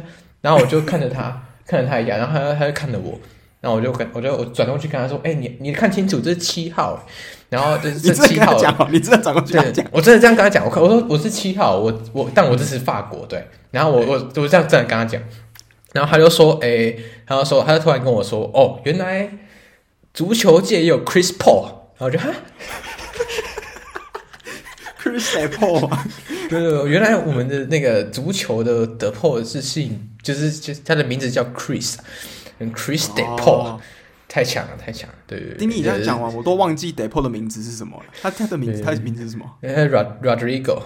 哦，Rodrigo。对对对对对，就是 Chris Depot，请大家记得 Chris Depot，加油！加油！对对，所以就是代表，就是代表说，大家平常要听足球印象派，要不然会叫错名字。对对对对对。啊，你这次这次其实隐藏最大的赢家，我们刚刚说 PSG 嘛，另外一个隐藏最大赢家马竞。你看这次有哪个世界杯的球，哪一个五大联赛俱乐部？等一下之后回来的时候，哪一个人，哪一支球队的身上的球员是挂最多金牌的？是不是就是马竞？对，可是我有点担心啊，因为昨天那个 Griezmann 对 Depay 有点凶啊，他是全去缠 Depay。你说回去之后可能会有这个纠纷的，是不是？对，就是哎、欸，其实很特别，因为平常都是 Depay 去铲人家，但我从来没有想过是 Griezmann 去缠 Depay，然后 Depay 就飞在天空，这样，蛮特别一个画面，对，对啊？可是到最后两个人是决赛后有抱在一起啊，但我不知道，嗯，就是我我唯一两个不知道赛后的点就是 Griezmann 有没有哭，另外一个点就是 Depay 有没有脱裤子。因为这两个人都在决赛后想要做这件事情。你看那个一四年的，就是法国输给德国，Griezmann 就哭了嘛。然后就是经典的画面，大家法国民就说一定要帮 Griezmann 拿一个世界杯。那今年不知道有没有哭，也不知道。对啊，Depay 就是他每次只要是决赛啊，或者是什么大比赛，他就是会把裤子脱掉。对，对，我不知道内裤是不是？他就喜欢，对，他就喜欢露内裤，对吧？就很特别两个人，对。哦。你，讲到这个，这个算是在世界杯之后的后后话嘛。那我这次还蛮特别一点是，这次其实在举起阿根廷大力神杯，其实有一个人诶，这个人是谁？竟然是坤哥！大家竟然捕捉到坤哥上台拿了这个世界杯的金杯，那算是完成了很多，我觉得可能是曼城迷或是阿根廷球迷的心愿，就是竟然有一天有办法看到坤阿圭罗举起大力神杯。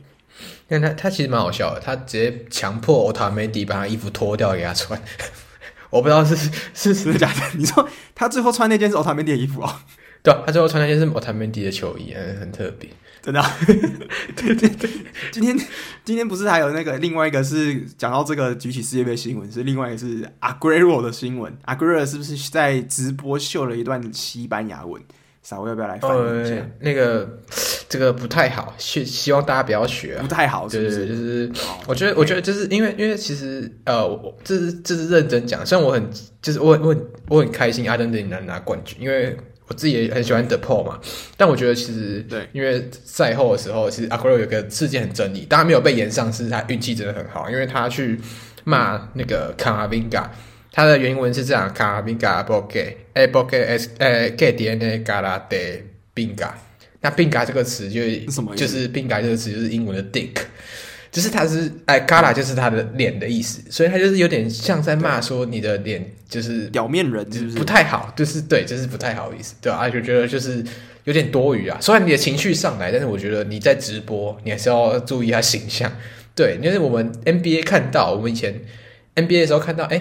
那个 Paul Pierce 在直播的时候做一些很奇怪的事情，还会 还会吸某些草本植物的东西，对。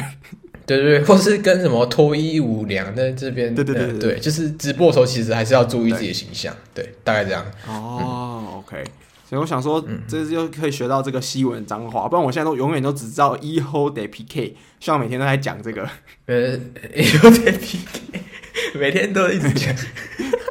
之前像你还记得那时候你在讲 Hijo de Piqué，还有去查说，他以为那个是真的西文有这句话，你已经讲的太像太像母语人士了哦。他 他真的以为那个是一句脏话，对，对，对，对，对，其实他也是一句脏话，只是是我发明的，对，也是像发明。因为每一集都要讲，我不知道每一次只要有这个足球印象派，希望都一定会讲到 Hijo de Piqué。没有没有，要开启这个关键字就是我要骂一个人，对，就是我，因为我我对那个。赛车就不喜欢某一个球，每个某一个车手。对，那我骂他的时候，然后希望就会突然跑出那个来制约，被制约。对对对，巴甫洛夫的 Hijo de Piqué。对。OK OK。